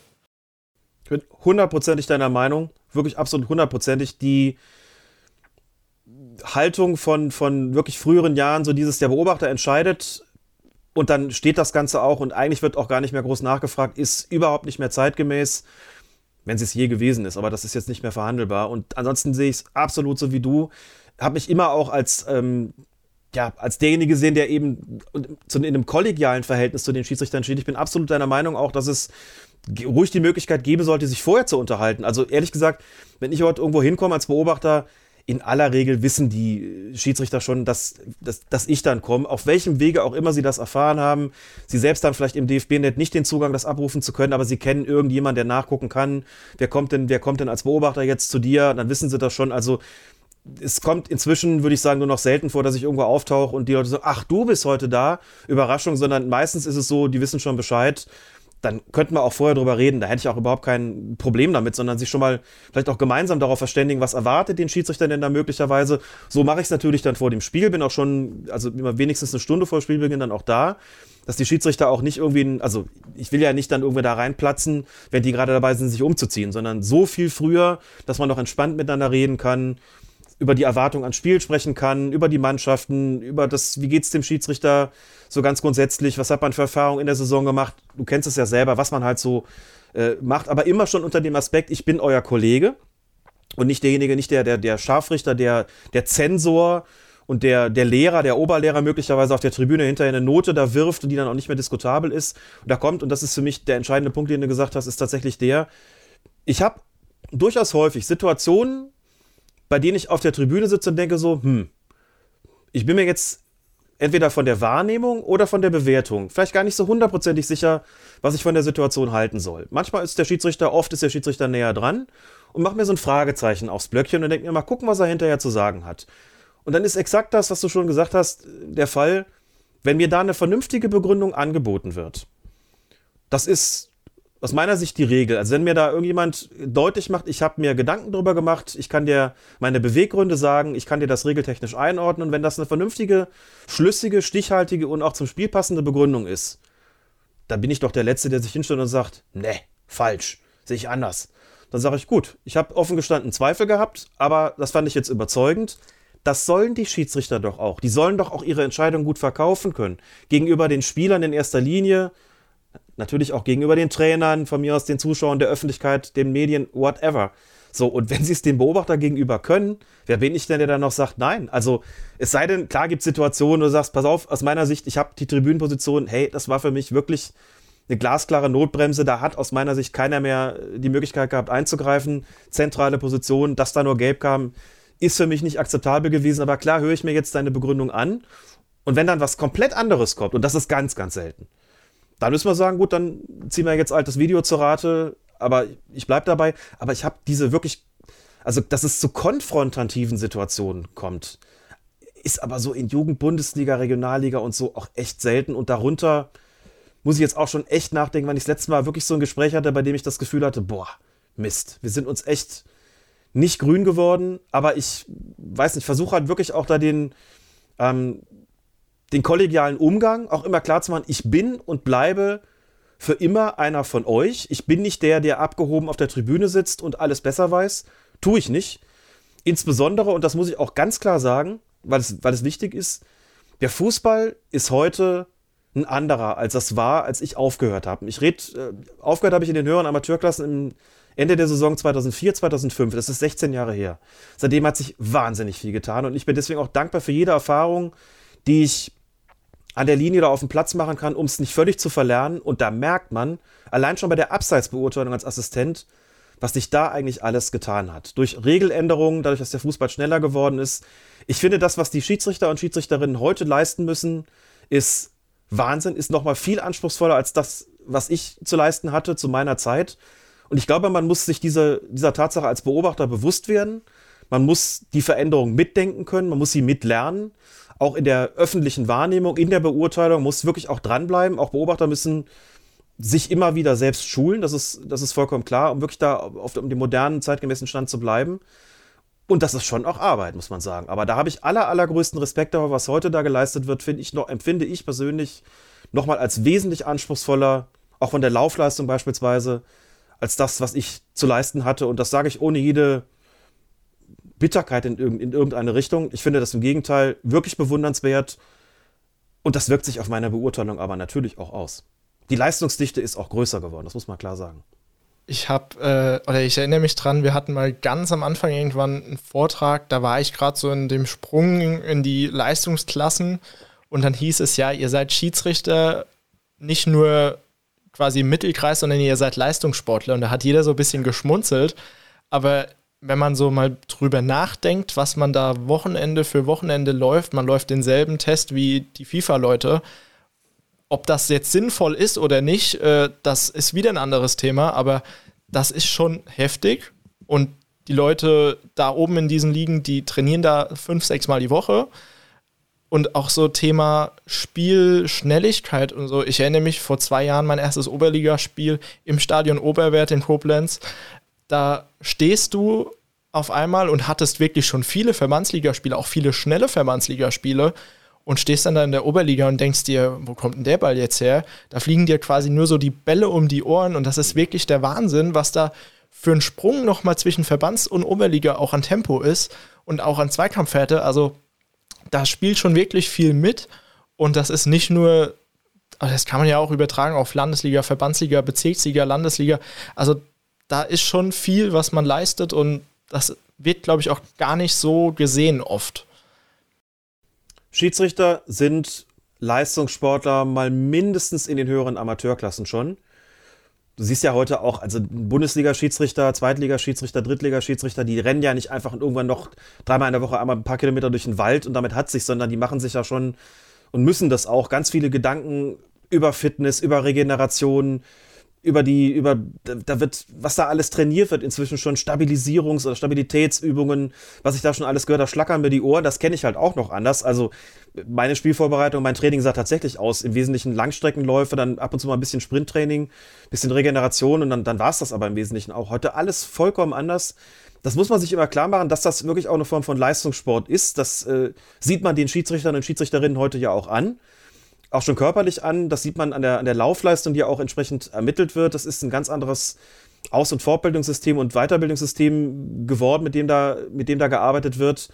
Ein ganz anderer Anspruch. Es ist einfach alles professioneller geworden, professioneller eigentlich auch bis runter. Wenn man ehrlich ist, weil ja auch in den unteren Klassen äh, da schon äh, natürlich auch Videos gemacht werden und man auch die entsprechenden Formen von, von Coachingarbeit irgendwie leisten kann. Und wenn ich heute gucke, selbst wenn ich mir Kreisliga B angucke, da spielen keine Leute mehr mit Übergewicht mit. Das kenne ich noch völlig anders. Also früher mal so ein Kreisliga B-Spielchen, da hast du wirklich noch den hinten, mit, hinten drin mit 20 Kilo Übergewicht gehabt. Kein Problem. Der ist nicht mehr viel gelaufen, aber der muss doch nur die Bälle rausbolzen. Oder das Abseits aufheben oder was auch immer ähm, die Leute ins Abseits stellen, besser gesagt. Sowas halt. Alles professioneller geworden. Die taktischen Anweisungen, wenn man es heute hört, was die rufen, das ist ja dann auch nochmal so ein Punkt, muss man sagen ich bin früher aufs Spiel, Spielfeld gegangen und habe gedacht, ja, die einen habe ich, hab ich siebenmal gepfiffen, die anderen fünfmal. Ich weiß ungefähr, was die für einen Stil pflegen. Aber ich hätte jetzt nicht sagen können, ob die mit Drei- oder mit Viererkette spielen. Und ich glaube, das wussten sie teilweise selber nicht, ob sie das tun oder nicht. Heute kannst du nicht mehr, also zumindest ab einer bestimmten Spielklasse, kannst du nicht mehr auf den Platz gehen und einfach sagen, für mich spielt da Rot gegen Blau. Das geht nicht. Geht in der Bundesliga nicht, es geht in der zweiten Liga nicht, in der dritten nicht darunter eigentlich auch zunehmend weniger, sondern musst dir schon Gedanken darüber machen, also ganz oben macht man es ja auch so, da werden Eckball-Varianten studiert, damit ein Schiedsrichter schon weiß, mit welchen Problemen bin ich konfrontiert, ja. Blocken die die Stürmer irgendwie weg, Wie stellen die sich eigentlich auf? Was machen die Angreifer? Was machen die Verteidiger? Ziehen die den vom Tor weg zum Tor hin? Was heißt das für mich? Ähm, spielen die, verteidigen die hoch, verteidigen die tief, spielen die mit aggressivem Pressing? Was heißt das für meine, für meine Laufwege als Schiedsrichter? Wie muss ich wie mich positionieren? Auf worauf muss ich besonders achten? Was gibt's für Eigenheiten, für Macken? Du musst auf alles vorbereitet sein heute. Und früher bist du da fröhlich hin, hat gesagt, ja, warte mal ab, ja, den Fünfer, den kenne ich noch vom letzten Mal, ist ein bisschen, ein bisschen hitziger Typ so, wäre ja am Anfang schon mal hingehen und sagen, pass mal auf, ne, heute mal ein bisschen, bisschen Ball flach halten, so, jetzt müssen wir wieder mit Gelb das Ganze regeln. So redest du heute natürlich mit den Spielern nicht mehr. Manchmal ist es auch schade, ganz offen gestanden. Genau, ein bisschen Spaß vielleicht hier und da verloren, aber das bringt Professionalität halt so mit sich daran merkt man schon, auch Schiedsrichter sind heute einfach gezwungen, sich, sich ganz intensiv auf Spiele vorzubereiten. Wie gesagt, mal mindestens ab den höheren Amateurspielklassen, sonst kommst du da einfach auch nicht weiter. Sonst kommst du einfach auch nicht weiter. Und auch die Coaches müssen in der Lage sein, das entsprechend zu reflektieren. Beobachter ist mein einer Job, das Coaching das andere. Das, beim Videocoaching muss ich ja auch mit den Schiedsrichtern zusammen dann irgendwie gucken, wie sind, was gibt es bei den Laufwegen zu verbessern, an Mimik, an Gestik, an der Art und Weise, persönliche Strafen auszusprechen, das Spiel zu lesen, einen gewissen Stil zu pflegen, mit, mit ungerechtfertigter Kritik und zu geben und so weiter und so fort. Und das macht wahnsinnig viel Spaß, ist aber auch wahnsinnig anspruchsvoll, es ist sehr zeitintensiv, aber das bringt halt alles die Professionalisierung mit sich. Und nicht ohne Grund ist es eben heute so, dass die Schiedsrichter das im Prinzip als Beruf machen, wenn man so will. Mindestens als sehr gut bezahlten Zweitberuf und eben nicht mehr für 72 Mark pro Tag in die Bundesliga fahren, wie das eben vor vielen Jahren mal der Fall gewesen ist, wo aber der Fußball auch noch ein völlig anderer war. Schön, dass du so ein bisschen den Bogen wieder zurückgeschlagen hast. Ich dachte gerade schon, wir sind jetzt sehr weit weggekommen. Aber ich würde noch mal so ein bisschen auf deine Beobachtertätigkeit auch eingehen. Wie sieht denn deine Vorbereitung auch auf ein Spiel aus? Hast du da irgendwie ja, einen bestimmten Ablauf, dass du sagst, ich schaue mir natürlich an, hatte ich die schon, schreib mir dazu ein paar Sachen auf oder hast du da ein paar Punkte? Also ich gehe da jedenfalls nicht hin oder fahre nicht hin und denke mir so, nach dem Motto, fünf Minuten bevor ich die Kabine betrete, gucke ich nochmal, wie der Schiedsrichter eigentlich heißt, sondern ähm, es ist schon so, dass ich vorher gucke, also klar, wenn ich den Namen sehe, dann weiß ich ja erstmal, hatte ich den schon mal oder hatte ich den nicht. Und das ist immer ganz wichtig, deswegen habe ich so ein bisschen auch gezögert, das ist immer ganz wichtig, man muss vorbereitet sein. Man darf aber, und das gilt für eine Spielvorbereitung von dem Schiedsrichter ja ganz genauso. Niemals voreingenommen sein. Klar, wenn ich einen Namen lese und denke mir so, oh, beim letzten Mal 8,2 und dann überlegst du vielleicht, war da irgendwas? Und sag, oh, der war schon unglücklich damit. Muss immer, immer, immer klar sein in so einer Situation, es geht bei Null wieder los. Das ist mir auch extremst wichtig. Es spielt keine Rolle, woher jemand kommt die gesamte Herkunft, und damit meine ich eben auch die Verbandszugehörigkeit oder Kreiszugehörigkeit, darf einfach keine Rolle spielen. Habe ich mir auch immer geschworen und bin, glaube ich, auch immer danach verfahren. Es darf auch keine Rolle spielen, ob ich den grundsätzlich irgendwie ein prima Kerl finde oder nicht oder äh, was auch immer. Das ist alles, alles unerheblich. Und was beim letzten Mal war, das hat der Schiedsrichter ja noch im Kopf, das ist doch klar, das kenne ich doch auch. Kommst du irgendwo hin, geht die Tür auf, ach du liebe Zeit, der schon wieder. Oh Mann. So, dann vielleicht damals noch so mit dem, ey, das ist einer, der will viele gelbe Karten sehen, was machen wir denn jetzt? Das, das soll so nicht sein. Das, das möchte ich nicht und da muss immer auch klar sein, wir fangen heute alle wieder bei Null an. Aber klar gucke ich auch, wenn ich ihn zum Beispiel nicht kenne oder sie, das ist ja gerade im Bereich Regionalliga und dann vor allem Jugendbundesliga, haben sie teilweise aus ganz anderen Landesverbänden. Da gucke ich dann schon mal, aha, Schiedsrichter aus Baden-Württemberg, okay, ähm, dann kriegt man ja schon einiges raus. Wann aufgestiegen in die Jugendbundesliga, wie lange schon dabei? Dann helfen irgendwie die ganzen Statistikportale, ähm, Weltfußball.de zum Beispiel, guckst du mal, ach, guck mal hier, die vierte Regionalligasaison schon, ist also nicht ganz neu dabei. Wie ist das Alter? Was ist mit den Assistenten? Welche, aus welchen Spielklassen kommen die? Ähm, war zuletzt im, im, Westen zum Beispiel so, dass eben auch ab und zu mal ein Regionalliga-Schiedsrichter in der Linie mitgefahren, äh, mitgefahren ist. Rausfinden, fahren die sonst immer zusammen mit oder nicht, wobei man das auch noch durch, durch Erfragen herausbekommen kann. Aber schon auch welche Mannschaften. Wie ist der Tabellenstand? Was haben die für einen Hintergrund, wie ist das Hinspiel möglicherweise gelaufen, je nachdem. Ähm, solche Sachen vielleicht ein bisschen auch rausfinden, was haben die für eine Spielweise. Das ist schon hauptsächlich die Aufgabe des Schiedsrichters, aber ein bisschen kümmere ich mich auch drum. Also ich übertreibe es jetzt nicht völlig, aber so mit einer gewissen Vorbereitung lege ich natürlich auch in meine Schiedsrichterbeobachtungen, um zu wissen, mit wem habe ich es da eigentlich zu tun, wo kommt er her. Und dann den Rest äh, erfragt man dann einfach vor Ort, wie die Saison gelaufen ist, ich will da gar keine Noten unbedingt hören, aber einfach so, so eine allgemeine Einschätzung, so einen persönlichen Eindruck kriegen und immer eben auch klar machen, ich bin für euch da. ich bin nie der strafende Beobachter, der oben sitzt und wir regeln nachher alles ähm, in einem vernünftigen Zwiegespräch. Auch da ist es wichtig, dass inzwischen auch bei den Beobachtertagungen darüber gesprochen wird, wie finden solche Coaching-Gespräche statt. Dass man es eben nicht mehr so macht. Reinsetzen, loslabern, gehen. So nach dem Motto, hast du noch was? Nee, alles klar, tschüss. Sondern man lässt den Schiedsrichter vielleicht zuerst mal reden. Man hebt immer als das Positive hervor. Dann wird man, spricht man die Punkte an, die vielleicht der Verbesserung bedürfen. Zum Schluss nochmal Zusammenfassung und auch nochmal positiv. Der Schiedsrichter soll immer im Klaren darüber sein, wenn was zu kritisieren war, dann darf das nicht irgendwo verschwinden. Aber er soll auch rausgehen und das Gefühl haben, es ging hier um konstruktive Kritik, es ging darum, ihn besser zu machen. Und es geht nie darum, da rauszugehen, so nach dem Motto, was hast du da für eine Scheiße gepfiffen? Du bist für diese Klasse nicht in der Lage. Wenn ich mal mitbekomme, bei den Schützlingen, die ich hatte, die dann sagen, boah, da hatte ich einen, das war echt eine krasse Erfahrung, dann denke ich mir schon, boah, das ist hart. Das ist heute eigentlich so, glaube ich, nicht mehr zeitgemäß, dass man das macht. Und wie gesagt, wenn es das jemals gewesen ist, das äh, ist ja nochmal eine andere Frage. Du hast gerade schon gesagt, äh, auch bei deinen Schützlingen, du bist auch als Coach äh, unterwegs. Ich glaube, einer deiner Schützlinge hat jetzt den Sprung in die dritte Liga auch geschafft. Genau. Was sind so, ja, dort deine Aufgaben? Du hast schon angesprochen, Laufwege, Körpersprache, so Sachen. Aber geht ihr dann auch explizit die Bögen nochmal durch oder geht ihr auf ja, einfach ein paar Sachen, die jetzt mehrfach vorkamen, dann explizit ein oder wie sieht das aus? Ich habe es immer folgendermaßen eigentlich gemacht und zuletzt mit dem Nico Fuchs, der jetzt in die dritte Liga aufgestiegen ist, mit dem er, wir haben jetzt vier Jahre zusammengearbeitet. Das war wirklich eine sehr, sehr schöne Kooperation. Habe es eigentlich immer so gemacht. Wenn der eine Spielansetzung bekam, habe ich gesagt, leite mir einfach gerade weiter. Und wenn es irgendein Freundschaftskick ist, ich will immer wissen, wo bist du am Wochenende oder gegebenenfalls unter der Woche. Einfach um einen Überblick zu haben. Bei den Spielen haben wir es so gemacht, wenn es jetzt ein Spiel unterhalb seiner, seiner höchsten Leistungsklasse war, habe ich gesagt, ich will ja auch nicht, also er soll ja auch nicht seine komplette Freizeit irgendwie da, da darauf ausrichten. Habe gesagt, wenn du jetzt äh, ein Spiel in der Landesliga hast und da jetzt nichts Besonderes war, da genügt mir eine kurze Textnachricht, alles okay und da müssen wir darüber auch nicht weiter reden.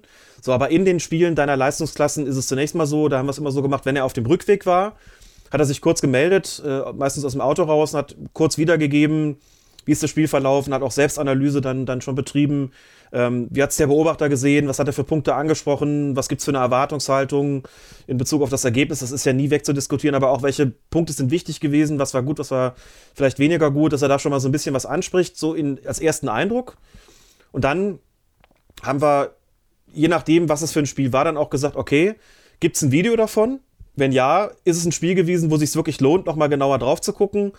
Und je nachdem haben wir dann gesagt, also hat er dann sich hingesetzt und gesagt, ich schneide hier einfach mal vier, fünf Situationen raus. Zum Beispiel alle, die die persönlichen Strafen betreffen. Oder ich habe hier so einen Strafstoß gehabt, der ein bisschen umstritten war. Oder im Bereich Kooperation mit den Assistenten. Manchmal war es, oder oft war es dann so, dass wir vier, fünf, sechs, sieben, acht Situationen hatten, die wir dann nochmal, ähm, wo wir uns dann gar nicht getroffen hatten, sondern uns äh, vielleicht auf einem Portal eingeloggt haben oder das über Skype gemacht haben oder wie auch immer und uns unter, oder telefonisch einfach gesagt, wir setzen jetzt beide vor dem Monitor, wir gucken uns jetzt diese Szenen nochmal an und äh, besprechen das Ganze und mal eben auch komplette Spiele. Dann haben wir uns getroffen und haben wirklich stundenlang tatsächlich diese 90 Minuten seziert. Also jetzt nicht alle 30 Sekunden Stop gemacht, aber immer mal wieder gesagt, halt mal kurz an, den Laufweg müssen wir uns nochmal anschauen. Wieso läufst du da links um den rum und nicht rechts um den rum? Oder wieso, was hast du da für eine Antizipation gehabt? Guck mal, das war jetzt nicht gut. Oder guck mal hier, die, ähm, die pressen sehr früh und du stehst im Mittelfeld. Da solltest du ein bisschen stärker einrücken, damit du präsenter bist. Da guck mal hier, da kommt der Ballverlust, da bist du relativ weit weg. Solche Sachen, die man halt besser sieht, wenn man ein ganzes Spiel beobachtet. Das haben wir immer, immer wieder auch gemacht, aber eben nicht bei jedem. Und wenn der Beobachtungsbogen kam, ehrlich gesagt, haben wir es da so gemacht, da haben wir gesagt, wenn da was drinsteht, was wir jetzt nicht schon besprochen hatten direkt nach dem Spiel oder auch im, im Videocoaching. Dann haben, sind wir das auch nochmal durchgegangen, haben wir nochmal beim kurzen Weg drüber gesprochen, was ist denn da, was ist da rausgekommen. In den meisten Fällen war es eher so, okay, das entspricht jetzt auch dem, das ist ja auch die Regel, was nach dem Spiel vom Beobachter kommuniziert worden ist. Aber Videocoaching-Bereich hat ähm, eine große Rolle gespielt. Es ist dann immer auch so gewesen, dass ich ähm, in seinen Klassen als Schiedsrichter, Beobachter dann, also quasi im Rollenwechsel dann relativ zu Beginn der Saison auch äh, in offizieller Mission da war, um ihn auch tatsächlich zu beurteilen. Und zugesehen habe, dass ich vielleicht es noch ein, zwei Mal in der Saison schaffe, nochmal mitzukommen, um ein Spiel auch dann im Stadion zu sehen. Das ist nicht immer möglich gewesen, weil ich eben selbst draußen bin zur Beobachtung, klar. Aber da über Video viel regeln zu können, das war tatsächlich immer gut. Und dann haben wir darüber hinaus uns natürlich immer mal auch dann andere Szenen vorgenommen, die in den Spielklassen entstanden sind, in der Bundesliga entstanden sind, wo wir darüber geredet haben, was hat es da für Entscheidungen gegeben, wie sieht er das, wie sehe ich das, äh, dann hat, Stützpunkt, hat er ja Lehrgänge gehabt, Stützpunkttreffen. Was ist da gelaufen? Was ist da besprochen worden? Wo sind die einzelnen Schwerpunkte? Also wir haben da eigentlich schon so eine relativ regelmäßige Kommunikation immer gehabt äh, über seine Spiele, aber auch darüber hinaus, wo es eben klar darum ging, so auch an den Feinheiten zu arbeiten, bis hin eben zu, guck mal, du ermahnst den gerade, die Körpersprache gefällt mir nicht. Du bist zu nah dran und irgendwie trotzdem ist es, wirkt es irgendwie defensiv oder es wirkt zu aggressiv ich beziehe das jetzt, muss ich dazu sagen, gar nicht konkret auf Nico, sondern ich beziehe es jetzt generell auf diese ganzen Coaching-Tätigkeiten. Was gehört so eigentlich dazu? Das geht von den großen Entscheidungen runter im Prinzip wirklich bis zu Laufwegen, äh, Mimik, Gestik und solche Sachen. Ähm, guck mal, wie die Spieler auf dich reagieren oder wie sind irgendwelche regeltechnischen Dinge oder guck mal hier, der Assistent, äh, da passt die Verständigung irgendwie bei euch nicht so richtig.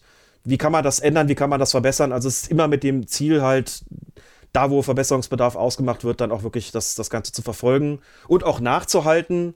Gab es denn in den Spielen danach Szenen, äh, die vielleicht ähnlich waren und wie ist denn da entschieden worden und hat es irgendwie was gebracht, darüber gesprochen zu haben und äh, stellt man zusammen halt eine Verbesserung fest? Wie ist das Ganze eigentlich?